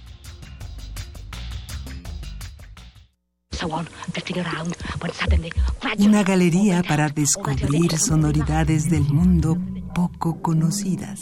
Abre la puerta del Gabinete de Curiosidades. Serie que recupera y analiza audios y grabaciones de diversos archivos sonoros. Domingos a las dos y media de la tarde con Frida Saldívar y Luisa Iglesias. Somos coleccionistas de sonidos. 96.1 de FM. Radio UNAM. Prisma RU. Un programa con visión universitaria para el mundo. Para nosotros, tu opinión es muy importante. Síguenos en Facebook como Prisma RU. Bien, acaban de escuchar nuestras redes sociales. Escríbanos como ya lo hacen Alejandro Vázquez, Yadis Ignacio Gutiérrez, Adri Buch, que también nos escribe por aquí, Alan Tovarik, eh, José Nabor Cruz Marcelo, que bueno, fue eh, el académico entrevistado hace unos momentos también para una de nuestras notas, José Luis Sánchez también, que eh, nos manda aquí algunos comentarios, gracias. Eh, también nos escribe Braulio Jiménez, galán de barrio. Braulio Jiménez nos dice, valentía del invitado, deberían de ser así nuestras autoridades, sin duda. Ojalá existan más personas con esta lealtad. Bueno, eh, sobre el libro que platicábamos de Humberto Hernández Haddad, sí, tremendas revelaciones que hace porque fue la justicia mexicana la que quiso encubrir estos temas según como lo cuenta y que está además es un recuento como él dice no opino aquí no es una opinión mía sino todo el eh, pues el ir y venir que tuvo durante muchos años y que pues finalmente no pasa nada y al contrario muchos de estos mencionados ahora ocupan grandes cargos como el caso de José Ángel Gurría. También le mandamos saludos a Juana Ayala Ramírez, a Magdalena González, Braulio Jiménez también nos dice, no es nada con respecto al, al Vox Populi sobre las afectaciones eh, que podría tener eh, México con respecto al tema de, del periodista que se robó este jersey de Tom Brady. Dice, no es nada en comparación a todos los políticos con sus datos negativos en México y solo es una distracción. Gracias por sus comentarios y también al señor Lorenzo Mina que nos llamó hace unos momentos. Muchas gracias por sus comentarios. Señor Lorenzo Mina, gracias, le mandamos muchos saludos. Son las dos con once minutos y vámonos a las, a las notas también eh, que tenemos preparadas para usted en el ámbito universitario. El envejecimiento fisiológico también implica cierto deterioro cerebral, causando en algunas personas enfermedades como el Alzheimer y el Parkinson. Cuéntanos, mi compañera Virginia Sánchez nos tiene esta información. Adelante, Vicky. Buenas tardes, Deyanira y auditorio de Prisma RU. El cerebro es uno de los órganos más complejos del cuerpo humano. Es el centro del sistema nervioso, por lo que de él dependen muchas de nuestras funciones vitales. Durante el envejecimiento fisiológico, el cerebro también va sufriendo deterioros con la edad, causando a veces enfermedades que afectan sobre todo nuestra capacidad motriz y de memoria. Así lo explica la doctora Susana Castro Obregón del Instituto de Fisiología Celular particular de los humanos hay un envejecimiento al que consideramos fisiológico, que serían los cambios que le ocurren al organismo a todas las personas. Y hay ciertos individuos en los cuales ocurren enfermedades que no todos desarrollamos. Por ejemplo, la enfermedad de Parkinson se dañan o dejan de funcionar las neuronas que controlan el movimiento motor o en el caso de Alzheimer se dañan las neuronas que llevan a cabo habilidades cognitivas que ayudan a la memoria. La especialista señala que aún continúan las investigaciones para entender por qué solo algunas personas sufren estas enfermedades. Sin embargo, esas diferencias, por qué a unas personas les pasan y a otras no, es algo que apenas estamos eh, empezando a entender. Todavía no lo sabemos con certeza. Parece que es una combinación de muchos factores. En muy poquitas ocasiones sí hay una tendencia genética a padecer ya sea Parkinson o Alzheimer familiar, pero es la minoría, no llega a ser ni el 10% de las personas que tienen esas enfermedades. Entonces, lo que sí pasa es que a todos los individuos, a todos se nos olvidan las cosas conforme vamos envejeciendo o todos tenemos ciertos temblores, digamos, nos volvemos más rígidos, pero eh, tampoco sabemos por qué pasa eso precisamente. De tal manera que el campo de investigación sobre el cerebro aún es amplio. Sin embargo, en primera instancia se ha encontrado una relación del deterioro cerebral con el estrés, por lo que el ejercicio y una buena alimentación son el primer gran paso para evitarlo o combatirlo. Hasta aquí la información. Buenas tardes. Gracias, Vicky. Muy buenas tardes. Vámonos ahora con mi compañera Cindy Pérez Ramírez, quien lo dijera, el sexo y la música son grandes benefactores de nuestras mentes. Cuéntanos, Cindy, adelante. Buenas tardes, de Yanira y auditorio de Prisma RU. Recientemente se dio a conocer que la música y el sexo estimulan la misma zona cerebral, provocando un efecto de bienestar en las personas. Cuando escuchamos una canción que nos gusta o tenemos sexo, el sistema límbico que incluye el hipotálamo, el hipocampo, la amígdala y otras áreas cerebrales entra en acción a liberar hormonas y peptopioides. De acuerdo con la investigadora del Instituto de Neurobiología de la UNAM, Wendy Portillo, la producción de estas hormonas en nuestra especie hace que la conducta se repita, lo cual genera un sistema de recompensa. Otra neurotransmisor que es muy importante también es la dopamina. Pues también se ha demostrado que después de la cópula se libera este neurotransmisor. Se ha demostrado que a los sujetos que escuchan su música preferida se les administra un inhibidor de péptidos opioides como es la naloxona. Los individuos eh, saben que les gusta esa música, pero no sienten ese bienestar. por ahí viene el link de de música y sexo. Ambos liberan los mismos neurotransmisores, en este caso opioides, que son encargados de hacer que, que esos eventos no sean reforzantes. La académica señaló que la música hace que los seres humanos nos coordinemos para trabajar como civilización y que incluso es una opción para solucionar problemas. Se ha demostrado que la música es un componente sexual para atraer a una posible pareja. Por ejemplo, en las aves que cantan, se ha demostrado que en la época de reproductividad los canarios, los machos desarrollan un, canto más complejo para atraer a las hembras. Entonces ya hay estudios de Charlton quien demostró que las mujeres, dependiendo de su ciclo menstrual, en la fase en la cual están más receptivas, prefieren música más compleja que en otras fases del ciclo. Entonces sería una forma de evolutiva de detectar a una a una pareja. De Yanira no importa qué género musical escuche en nuestro auditorio, el bienestar cerebral será el mismo si es su preferido. Hasta aquí el reporte, muy buenas tardes. Así es, Cindy, muchas gracias. El que les guste ese les hace bien, ese género musical. Vamos ahora con mi compañera Ruth Salazar, directivos del Consejo Nacional de Ciencia y Tecnología, aseguraron que el monto de las becas de posgrado no ha disminuido, como denunciaron algunos estudiantes, aun cuando los recursos ya no están supeditados a los salarios mínimos, sino a un nuevo indicador. Cuéntanos, Ruth, buenas tardes. De Yanira, auditorio de Prisma RU, esta es la información. Estudiantes de posgrado en varias universidades del país han denunciado que no han recibido las becas del Consejo Nacional de Ciencia y Tecnología. Incluso algunos les han informado que fueron rechazadas, por lo que están preocupados al no tener cómo enfrentar sus gastos de manutención habla Juan Carlos Plasencia a la Torre, uno de los afectados de la Universidad de Guadalajara.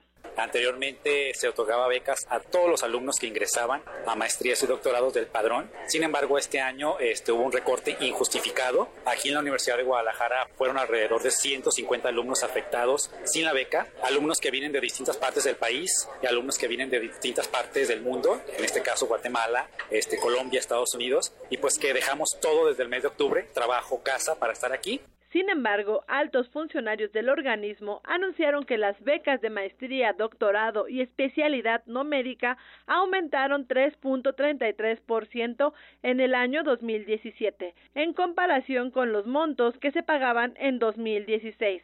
Después de este ajuste, las becas de especialidad no médica pasaron de 8.764 pesos mensuales a 9.179 pesos. Las becas de maestría se incrementaron de 9.860 pesos cada mes a 10.327. Por último, las becas de doctorado crecieron de 13.147 a 13.769 pesos mensuales.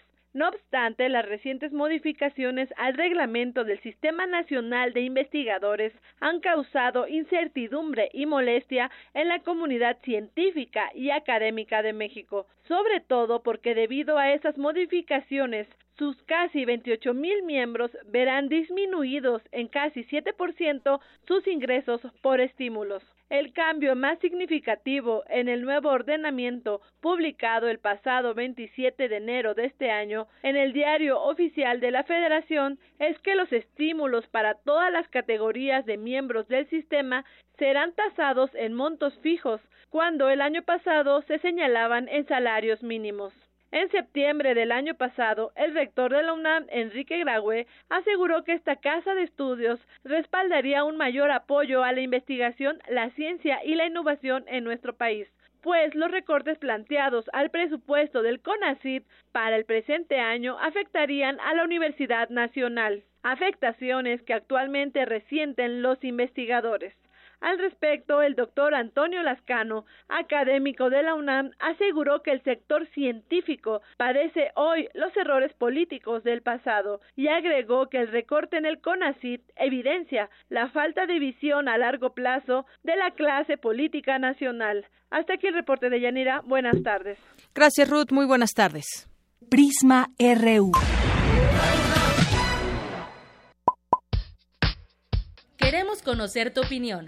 Síguenos en Twitter como arroba PrismaRU. Nacional RU.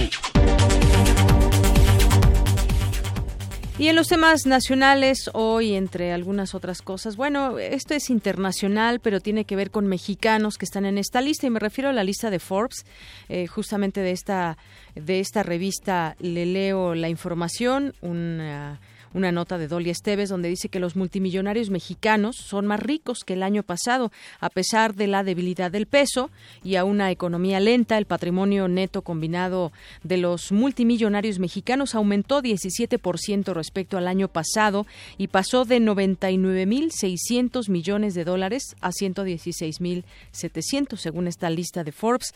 Su riqueza agregada, sin embargo, sigue siendo inferior a los 148.600 de dólares que registraron en 2003 2023, el mejor año para las fortunas mexicanas, con un patrimonio neto de 54.500 millones de dólares. El mexicano Carlos Slim, la persona más rica del mundo, tiene 4.500 millones de dólares más que en 2016. Sin embargo, descendió por segundo año consecutivo en el top de los más ricos del mundo y es la primera vez en 12 años que está fuera de los cinco primeros lugares del ranking.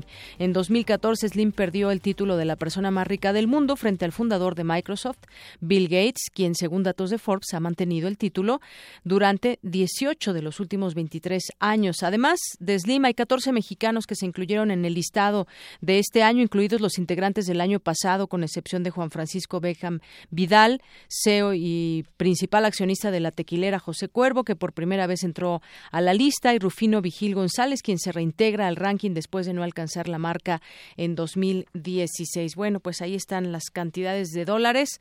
¿Cuánto tiene Carlos Slim?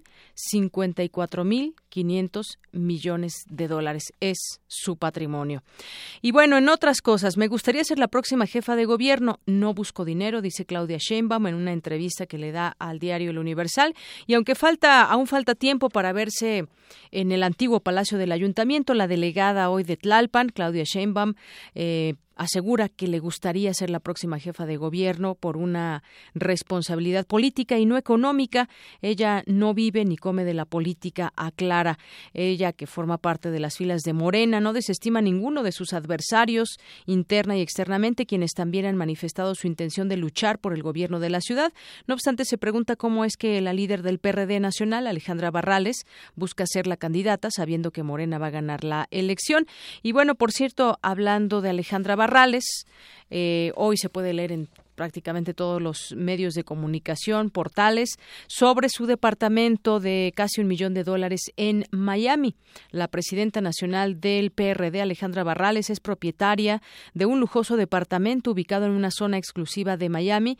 Esta nota la leo de la jornada y dice evaluado en 990 mil dólares, pero no lo incluyó en su declaración patrimonial 3 de 3.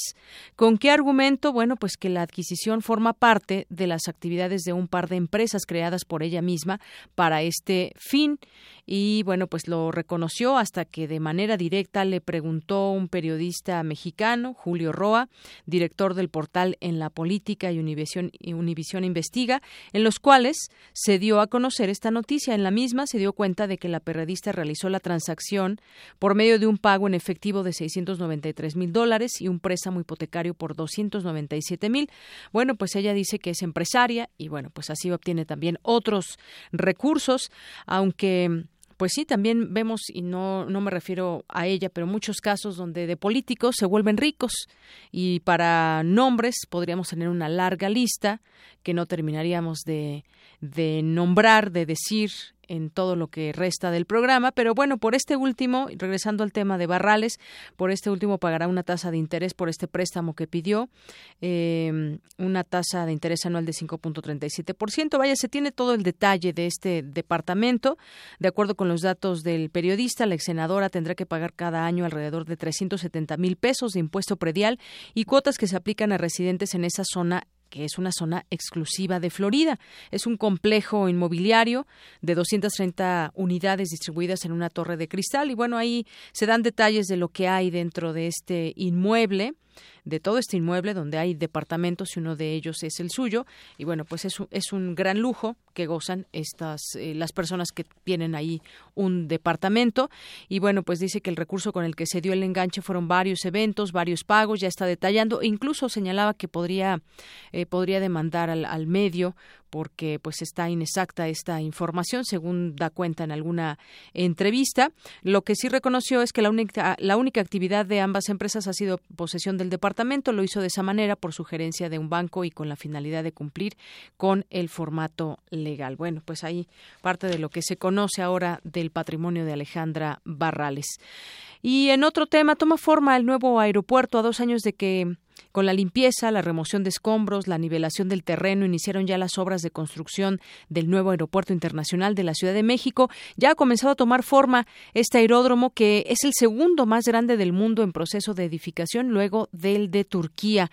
Ya hay imágenes aéreas donde se puede apreciar cómo va esta construcción apenas tomada por un dron y permiten distinguir la emblemática forma de X en el terreno donde se erigirá el edificio terminal y que será la obra más grande y compleja del proyecto, un terreno en forma de círculo que albergará el Centro de Transporte Terrestre Intermodal que se licitará en abril del presente año, así como el proceso de cimentación de la torre de control y los avances de las pistas 2 y 3 también pueden ser distinguidas. Actualmente se han terminado obras de preparación del terreno apenas y ha comenzado ya su cimentación.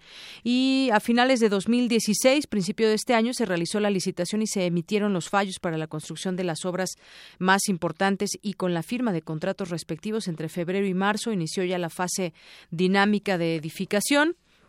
Y bueno, pues a tres años más o menos se va esta obra. La primera fase de la obra deberá entrar en, en, operación en 2020 para dar servicio a 68 millones de pasajeros. La segunda fase contempla la construcción de una segunda terminal y dos satélites, tres pistas adicionales, con lo que el nivel de atención aumentará a 125 millones de pasajeros.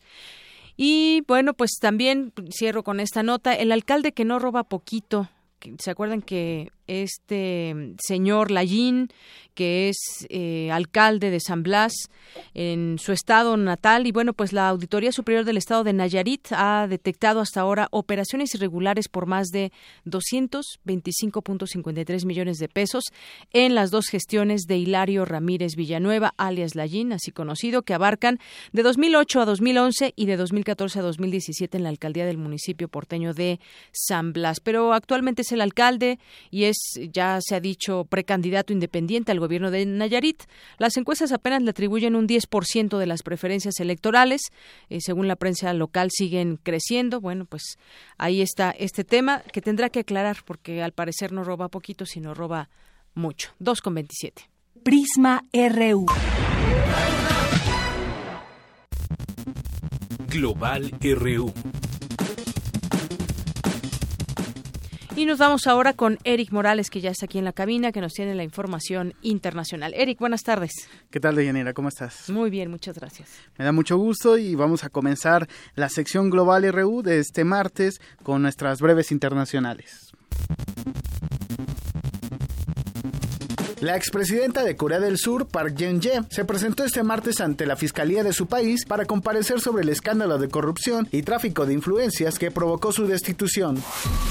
La empresa de Internet Google anunció medidas para que la publicidad de sus clientes no aparezcan al lado de contenidos racistas, homófobos o extremistas, en respuesta a las denuncias de empresas y gobierno británicos. La presidenta de Chile, Michelle Bachelet, defendió a su hija menor, Sofía Enríquez, luego de que se diera a conocer que es propietaria de media hectárea cerca de una mina que no obtuvo los permisos ambientales correspondientes. Dejen a mi hija tranquila porque ella no tiene nada que ver con esto. Yo creo que está bueno ya como país que transformemos todo como en sospecha, como en cosas raras.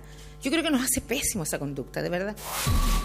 El secretario general de la Organización de Estados Americanos, Luis Almagro, anunció el inicio de consultas diplomáticas sobre su petición de suspender a Venezuela del organismo. Nosotros le recomendamos a los estados que si el gobierno de Venezuela se va a burlar de ellos, de los otros 33, entonces el gobierno de Venezuela, la dictadura que hay en Venezuela, no es digna de convivir con los demás estados que se sientan en esta organización.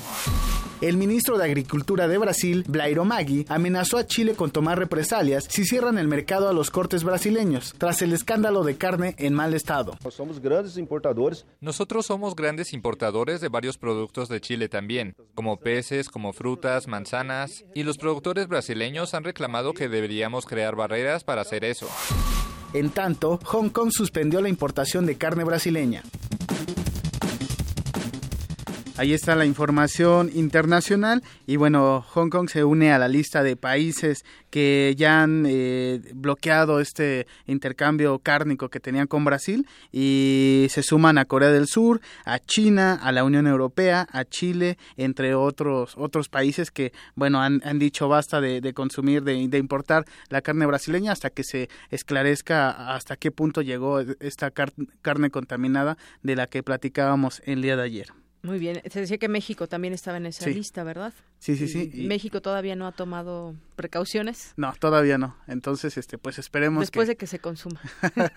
esperemos en qué termina todo esto y, y bueno, pues desde luego estaremos muy muy al pendiente. En otra información, este martes el Departamento de Seguridad Interior de Estados Unidos anunció que los pasajeros que viajen a ese país a través de nueve eh, aerolíneas procedentes de Medio Oriente no podrán llevar computadoras y dispositivos portátiles en las cabinas de, de los aviones. Esto significa que empresas como Emirates Airlines y Turkish Airlines tampoco eh, podrán hacerlo, que son dos grandes eh, aerolíneas allá en Medio Oriente y cooperan en vuelos directos desde Dubái o Estambul. Tienen 96 horas a partir de las 12 a.m. de este martes para prohibir a sus pasajeros que lleven consigo aparato- aparatos mayores a un teléfono celular. Entrevisté al profesor Abdiel Hernández Mendoza, quien es responsable de la licenciatura en Relaciones Internacionales del Sistema Abierto y Educación a Distancia de la Facultad de Estudios Superiores Aragón, y me comentó que este anuncio está acorde a una política de miedo que quiere implementar el gobierno de Donald Trump. Escuchemos lo que comentó a los micrófonos de Radio UNAM. Política esta- estadounidense se está concentrando más en, términos de lo que es el, el miedo, ¿no? Eh, esta relación muy directa que hay entre el tema que ellos hablan como seguridad internacional o seguridad nacional, pues ha de alguna manera implicado la creación de más miedo y el uso de este como una doctrina de elaboración de políticas intervencionistas. De manera efectiva las relaciones con los demás países, eh, e insisto, sus aliados y socios en una primera instancia pues, se van a ver afectados. Incide sobre todo en, en el sentido en el que muchos de los eh, viajeros hacia Estados Unidos van en términos de negocios y estos di- dispositivos son pues su herramienta de negocios. El Departamento de Seguridad estadounidense informó que cualquier dispositivo como computadoras, tabletas, consolas, libros electrónicos, eh, lectores de DVD y cámaras fotográficas, entre muchos otros, deberán incluirse en el equipaje facturado de los aviones. Según declaraciones de John Kelly, secretario de Seguridad Interior de la Unión Americana, los grupos terroristas como Al Qaeda y el Estado Islámico siguen utilizando el transporte aéreo para cometer atentados quieren evitar que Estados Unidos sufra uno como el del 11 de septiembre de 2001. Con esto, ocho países se verán afectados y lo curioso es que todos ellos son aliados o socios eh, comerciales de Estados Unidos. Eh, se enlistan Jordania, Egipto, Turquía, Arabia Saudí, Kuwait, Qatar, Emiratos Árabes Unidos y Marruecos. El profesor Abdiel Hernández también explicó que esta política de Trump se cierra al mundo y quiere mostrar un poderío político. En Estados Unidos se va a comenzar a, tener presente un clima de desconfianza, pero no solamente al interior, sino al exterior. Las personas cada vez van a querer viajar menos a Estados Unidos, no solamente por las políticas restrictivas, sino por lo que está representando en estos momentos el tipo de gobierno estadounidense que empieza a cerrarse al mundo como tal, o sea, no permitir la entrada eh, a, aquello que ellos consideran ajeno, ¿no? Y sobre todo en esta cuestión de, de confirmar la participación de Estados en el mundo como una a través de una política intervencionista en, en todos los niveles, que bueno, económico, militar y político. Las autoridades estadounidenses recordaron el ataque de febrero de 2016, donde islamistas somalíes afiliados a Al Qaeda realizaron una explosión que provocó un agujero de un metro de diámetro en un avión con 74 personas a bordo que sobrevolaba la ciudad de eh, Mogadiscio. Y bueno, pues ahí está este intento por de Donald Trump, de la administración de Donald Trump, por mantener pues la seguridad interna de su país. Él asegura que de esta forma evitará que eh, se cometan atentados terroristas en aviones que van hacia Estados Unidos. Y solo de equipajes de mano, entonces. Pueden ir en la maleta, debidamente guardados, porque ya ves, de pronto tratan también muy mal a las maletas. sí, y eh, es decir, van a poder viajar con, con sus dispositivos, pero, pero no en, en la zona, digamos, de, de pasajeros. Así es. Y bueno. Y bueno, pues espera que, que las aerolíneas de alguna manera comiencen este pues los amparos, ¿no? correspondientes si es que se puede para para evitar esto porque tendrían que decirle a sus usuarios, a, a los pasajeros eh, que viajen hasta Estados Unidos que pues no pueden eh, accesar al, al, avión con con esta con este tipo de dispositivos y como lo mencionaba eh, el profesor Abdiel Hernández, pues muchos de ellos viajan a, a la Unión Americana eh, por negocios Cuestión y pues negocios. Son, son necesarios estas herramientas, sobre todo en viaje, viajes tan largos, ¿no? Así es, Eric. Bueno, pues ahí está. Oye, y las declaraciones también de Luis Videgaray al diario El Mercurio, un periódico chileno, donde dice que si no le conviene y que si no ve el mejor momento para las negociaciones de México, en, hablando del TLC, pues simplemente México se sale. Así con esa soltura lo dijo allá en, para este diario chileno. Sí, así es. Estas declaraciones lo dio en el marco de, de la reunión que, que, tuvieron allá este, los países que están en, en, la Alianza del Pacífico y que también se reunieron con, con el Mercosur para lograr este, asuntos o ne negociaciones entre ambas, ambas eh, eh, digamos, acuerdos internacionales en materia de comercio. Y bueno, pues esperemos que también estas palabras que, que declaró al diario El Clarín, pues se lo diga a, precisamente también a su homólogo estadounidense, ¿no? Así es, porque ahí lo deja muy claro, pero pues que se lo deje claro también allá en Estados Unidos, ¿no? Es fue el diario chileno El Mercurio. Así es. Y bueno, también curioso quisiera comentar lo que se da a conocer el diario de, de Daily Progress, donde Eric Trump, el hijo de, de, de, Donald Trump y quien administra el conocido viñedo familiar uh -huh. eh, que se ubica en Virginia, realizó una solicitud para traer a 29 o más bien llevar 29 trabajadores por esta temporada a través del programa de visas H2 a esto porque no encontró trabajadores estadounidenses que quisieran cosechar uvas en, sus, en sus terrenos y el programa H2A permite que empleados agrícolas lleven trabajadores extranjeros a Estados Unidos para trabajar en el campo, realizar otros servicios temporales. Y bueno, esto desde luego se contrapone a las políticas de, de su padre donde él asegura que, que los trabajadores extranjeros o los inmigrantes extranjeros pues le quitan el empleo a, a los estadounidenses y curioso que, que su hijo pues pide y dice que necesita trabajadores extranjeros porque pues bueno. su, sus connacionales no quieren trabajar con él. Pues ahí está, a ver qué opina su papá. Pues muchas gracias. Eric. De Yanira, nos escuchamos el día de mañana. Hasta mañana. Y bueno, pues vámonos ahora con esa información de mi compañero Abraham Menchaca. A pesar de que Trump quiere romper, quiere romper el TLC con México, en la Unión Americana se preparan para abastecer de combustibles a nuestro país, aunque Trump no quiera. Cuéntanos, Abraham, buenas tardes. Así es, Deyanira, buenas tardes a pesar de que especialistas del sector público y privado han advertido que se debe recuperar la capacidad plena de las refinerías nacionales para disminuir la dependencia de las importaciones de combustibles, dos nuevas refinerías se construirán en Estados Unidos. Ambas se ubicarán en Texas y tienen como meta enviar combustible a México. La pretensión es refinar 50 mil barriles diarios de crudo en cada una de las plantas.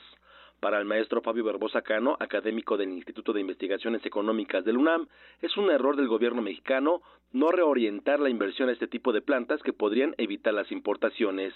Son refinerías de una capacidad de 50 mil barriles diarios de proceso, es decir, son refinerías muy pequeñas, son cinco veces más chicas que las que se han construido en nuestro país como Cadereyta, Tula, en el estado de Hidalgo o la Dovalí Jaime en el istmo de Tehuantepec. El 25% de las refinerías estadounidenses son pequeñas. Algunas tienen una capacidad de proceso de dos mil barriles al día. Estas, por ejemplo, se encuentran en el estado de Nevada. Hay algunas en Alabama con una capacidad de cinco mil eh, barriles. En California hay refinerías con una capacidad de siete mil barriles.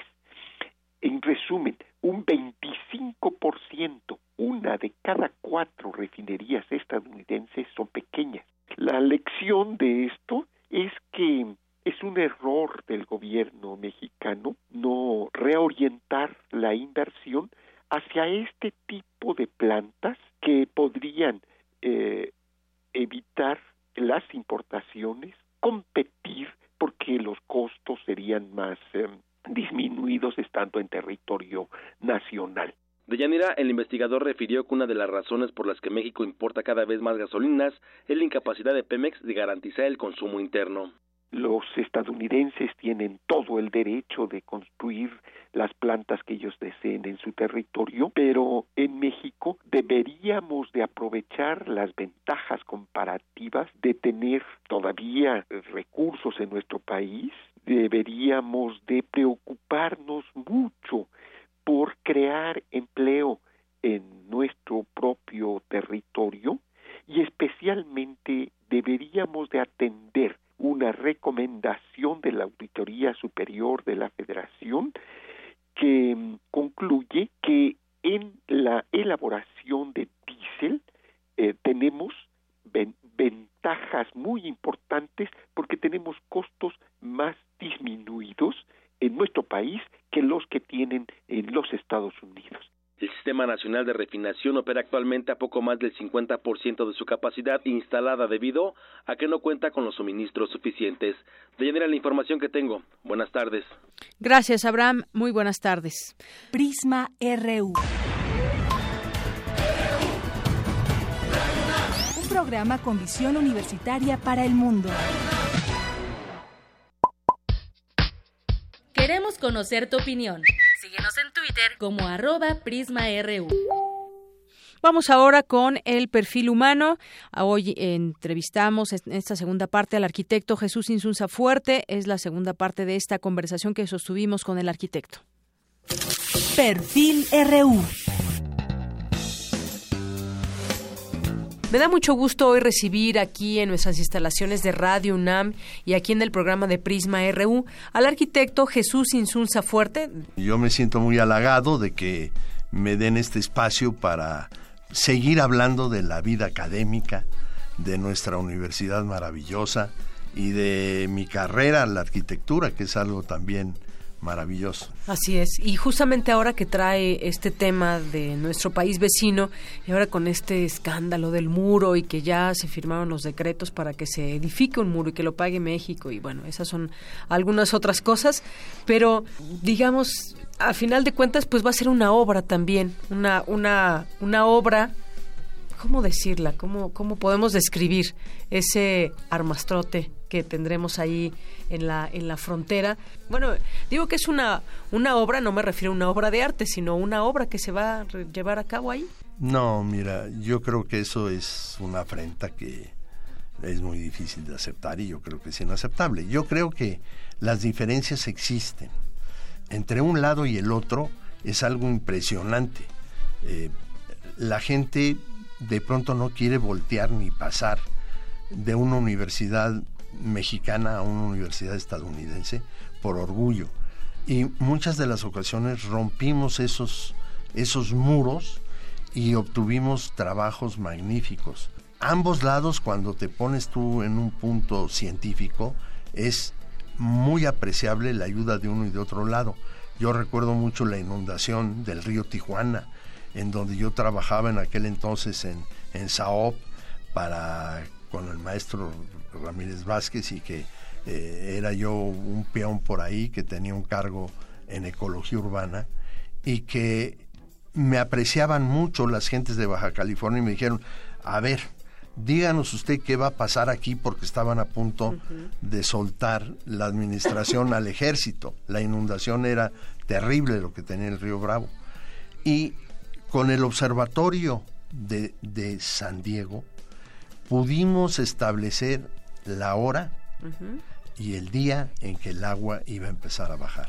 Y eso el gobernador, hombre, lo agradeció muchísimo y sucedió. Lo que se dijo técnicamente fue lo que sucedió. Entonces, esas cosas que yo francamente me cuesta mucho trabajo, es decir, solamente una gente que no haya vivido en, en, la frontera no sabe de lo que estamos hablando. Es decir, eso, eso que están hablando, ni muro ni no muro. Lo que va a pasar, va a pasar, hombre, por arriba, por abajo, por un lado, por el otro. Eso me parece que yo mejor me regreso a la Facultad de Arquitectura. Oiga, regresándonos un poco más ahora, que nos dijo que tuvo oportunidad de que el gobierno francés le diera una beca. Sí. Y platíqueme de, de esa época, qué lugar fue, cómo, cómo fue esa pues estancia. Pues mira, este, yo hacía un stage que se le llaman estudios prácticos en vivienda y tuve la fortuna de estar en muchas de las industrias de prefabricación de vivienda en la mañana y en la tarde asistía al Instituto de Urbanismo en París.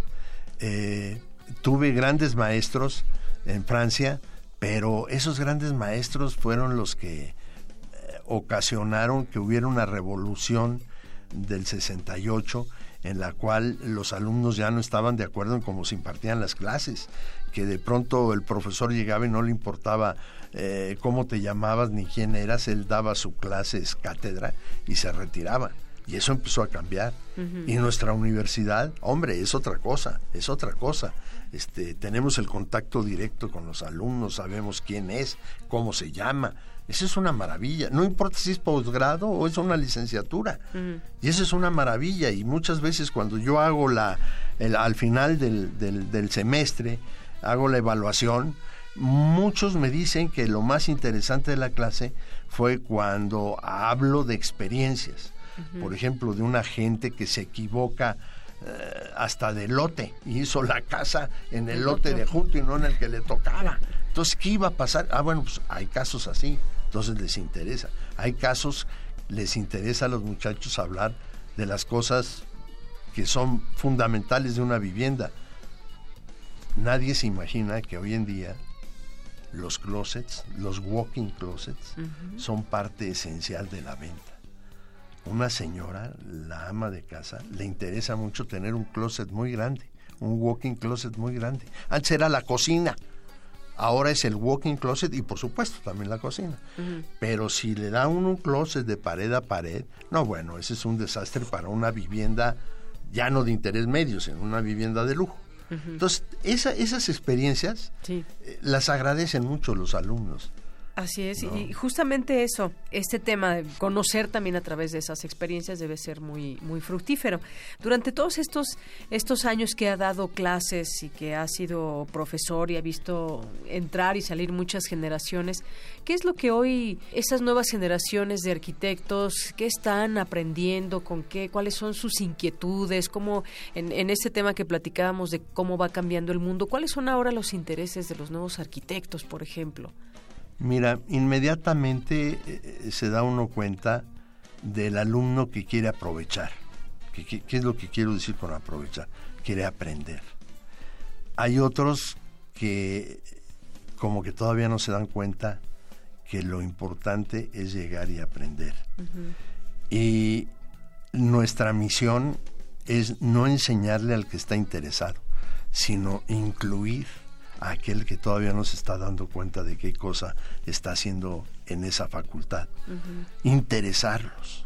Y entonces los ejemplos que se dan, lo que ellos van aprendiendo, de cómo, cómo, cómo es que está pasando con los estacionamientos, con los automóviles, qué cosa... Eh, vamos, cuando tú vas a comprar un condominio, lo primero que te preguntan, ¿cuántos cajones de estacionamiento tiene? Uh -huh. ¿No? Entonces hay que saber cómo se mueven los coches. Hay que saber que Europa cada vez va por las dimensiones más pequeñas de los vehículos. Hay que saber que además de eso tenemos que introducir servicios como son el agua, uh -huh. cosas tan básicas que, que no pueden ellos dejar de ver. Muy bien. Y bueno, dentro de todo este tiempo que usted ha sido maestro de arquitectura, también me imagino tendrá sus pasatiempos, tendrá sus hobbies. Platíqueme un poco de esto, arquitecto. Bueno, el más interesante son mis nietos. ¿Cuántos nietos tiene? Tengo apenas tres. ¿Apenas? Apenas tres. o sea, ¿quiere más nietos? No, por supuesto. y, y la verdad de las cosas es que ellos nos, me enseñan y yo disfruto mucho. Otro pasatiempo que tengo es la pintura. Me encanta la pintura, el óleo, la acuarela. Tengo grandes amigos que son pintores, que, que, me enseñan todavía estas fechas, que nos juntamos a hacer un cuadro, que yo llevo un lienzo y pinto algo y me enseña cómo mejorar mi técnica. Eh, tengo una hija que es arquitecto que también pinta muy bonito. Tengo una nieta que pinta muy bonito. Y por supuesto también el pasatiempo más lindo son las amistades. Mm. Este fin de año eh, lo pasé en San Luis Potosí. Con todo y el problema de la gasolina y que no había gasolina y qué tal. Eh, con, unas, con unos parientes encantadores que nos enseñaron lo que era San Luis. Hay un museo maravilloso todavía de, de, Legorreta, el último que hizo. Un museo que verdaderamente hay que conocerlo, el laberinto se llama. Eh, y posteriormente tenemos unas familias encantadoras en Caléxico y estuvimos en Caléxico y bueno, pues también la pasamos de maravilla. Así de que las personas, así como hace poco uno de los productores aquí me ofreció para que estaban abiertos para los programas de los alumnos interesantes. Ah, pues así, esas son las personas. Eso es lo que me interesa más que nada. La, amistad ocupa entonces ese lugar primordial en su vida. Sí, sobre todo. Disfruto mucho. Pues eso es, eso, eso es bueno, rodearse de amigos. Oiga, arquitecto, antes de despedirnos me gustaría, eh, yo le voy a mencionar algunas palabras y usted me dice lo primero que se le venga a la mente con, al respecto de esto. Casa. Familia. Arquitectura. Profesión extraordinaria. Arte. El deleite de los sentidos visuales. Familia. La razón de ser. Amor. Poco, muy intenso, pero maravilloso. Y por último, UNAM. Mi casa. Muy bien. Pues ha sido un gusto platicar con usted, arquitecto Jesús Insunza Fuerte, que nos acompañe aquí en Prisma RU de Radio UNAM. Pues muchas gracias y nuevamente decirles que hacen ustedes una labor extraordinaria y que todos los profesores que pasamos por aquí les agradecemos. Y felicidades por estos primeros 50 años en la docencia. los primeros 50. Gracias, hasta luego. Hasta luego.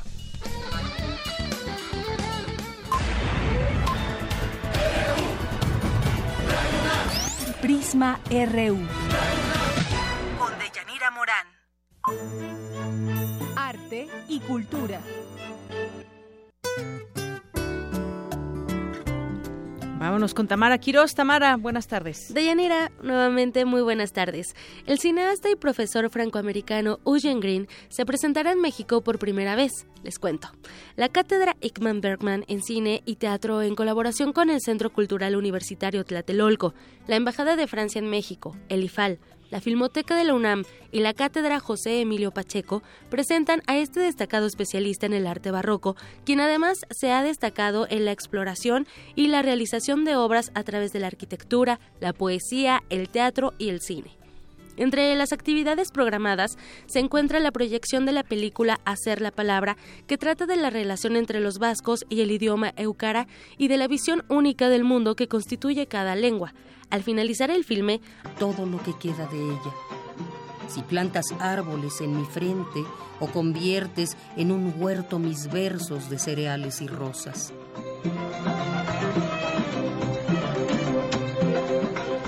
Para conocerme, dame lluvia. Yo soy nube de mi vida, los montes de Galilea. Mi pecho es Haifa y Jaffa mi frente. No digas imposible.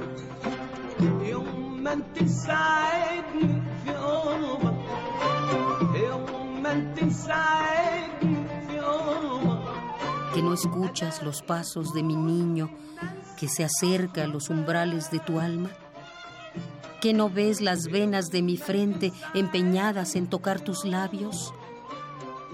A tu espera, mis poemas se tornaron polvo y se volvieron un campo. Se tornaron trigo y crecieron árboles.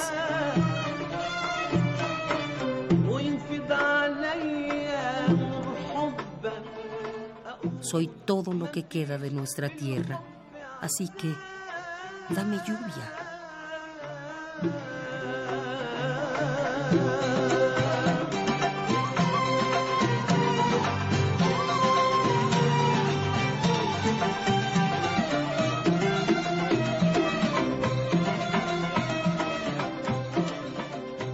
A una nube.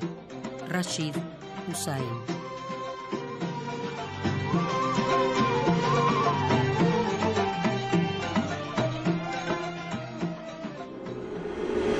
Zarpazo RU.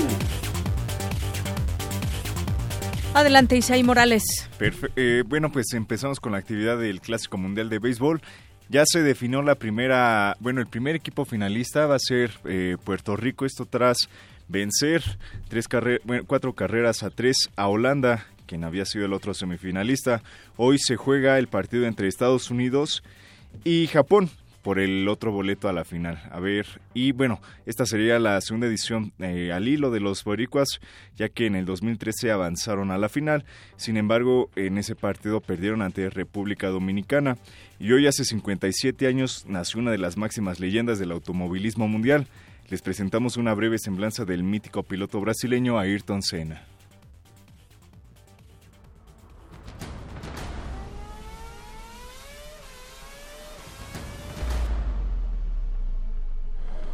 Día como hoy, hace 57 años, nació en Sao Paulo un prodigio del volante, Ayrton Senna, considerado por muchos el mejor piloto de todos los tiempos. Destacó por la precisión de su técnica de conducción y un cierto grado de audacia, combinación que lo hacía prácticamente invencible bajo la lluvia. A los cuatro años ya conducía karts y participó en su primera carrera de karts a los 13. Su primer triunfo tuvo lugar en 1977, en el Campeonato Panamericano de Karts, en 1984, el piloto brasileño debutó en Fórmula 1 con la escudería Toleman Hart, con la que terminó en el noveno puesto. De 1985 a 1987 corrió para el equipo Lotus, con el que consiguió dos cuartos lugares y un tercero en el Campeonato Mundial de Pilotos. En 1988 obtuvo su primer título mundial de Fórmula 1 con McLaren Honda y ganó ocho grandes premios. Dos años después, Senna volvió a ganar el Mundial del Gran Circo, con victorias en los grandes premios de Estados Unidos, Mónaco, Canadá, Alemania, Bélgica e Italia. En 1991, el piloto brasileño repitió por tercera vez el título mundial igualando a Jack Brabham, Jackie Stewart, Nicky Lauda, Nelson Piquet y Alain Prost. En 1994, Ayrton firmó en la escudería Williams. Y el primero de mayo, durante el Gran Premio de San Marino, Senna estrelló su monoplaza a casi 320 km por hora contra un muro de contención.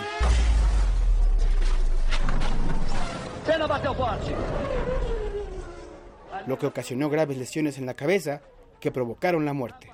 En 10 años conduciendo en la máxima categoría del automovilismo, Ayrton Senna consiguió tres campeonatos mundiales, ganó 41 grandes premios, consiguió 80 podios y 65 pole positions. Las leyendas nunca mueren y el legado de Senna quedará grabado en las memorias de sus aficionados, quienes transmiten sus gestas de una generación a otra.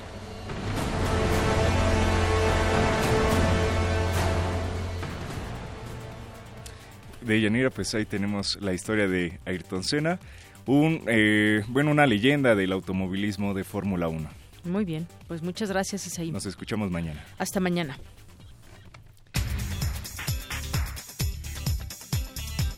Y hace unos momentos el presidente Enrique Peña Nieto promulgó la Ley General de Educación, donde algunos artículos benefician a los llamados Dreamers, con lo que se garantiza su acceso a la educación en territorio nacional.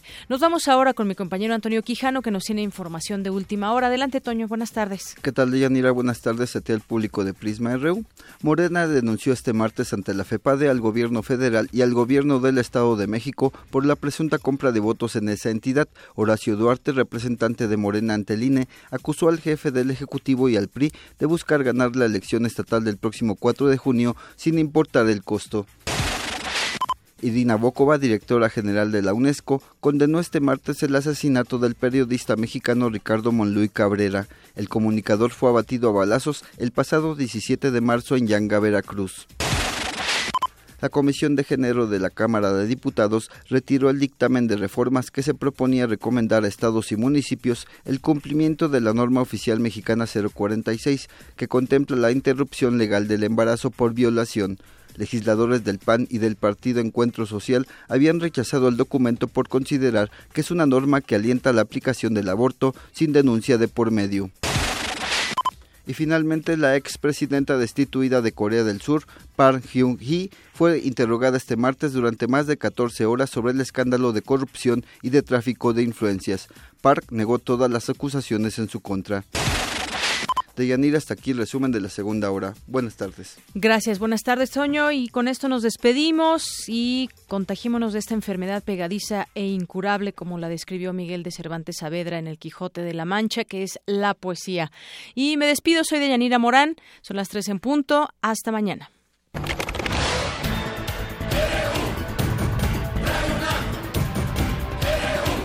Prisma RU. Los perfiles del acontecer universitario de México y el mundo en una frecuencia. De lunes a viernes, de una a 3 de la tarde.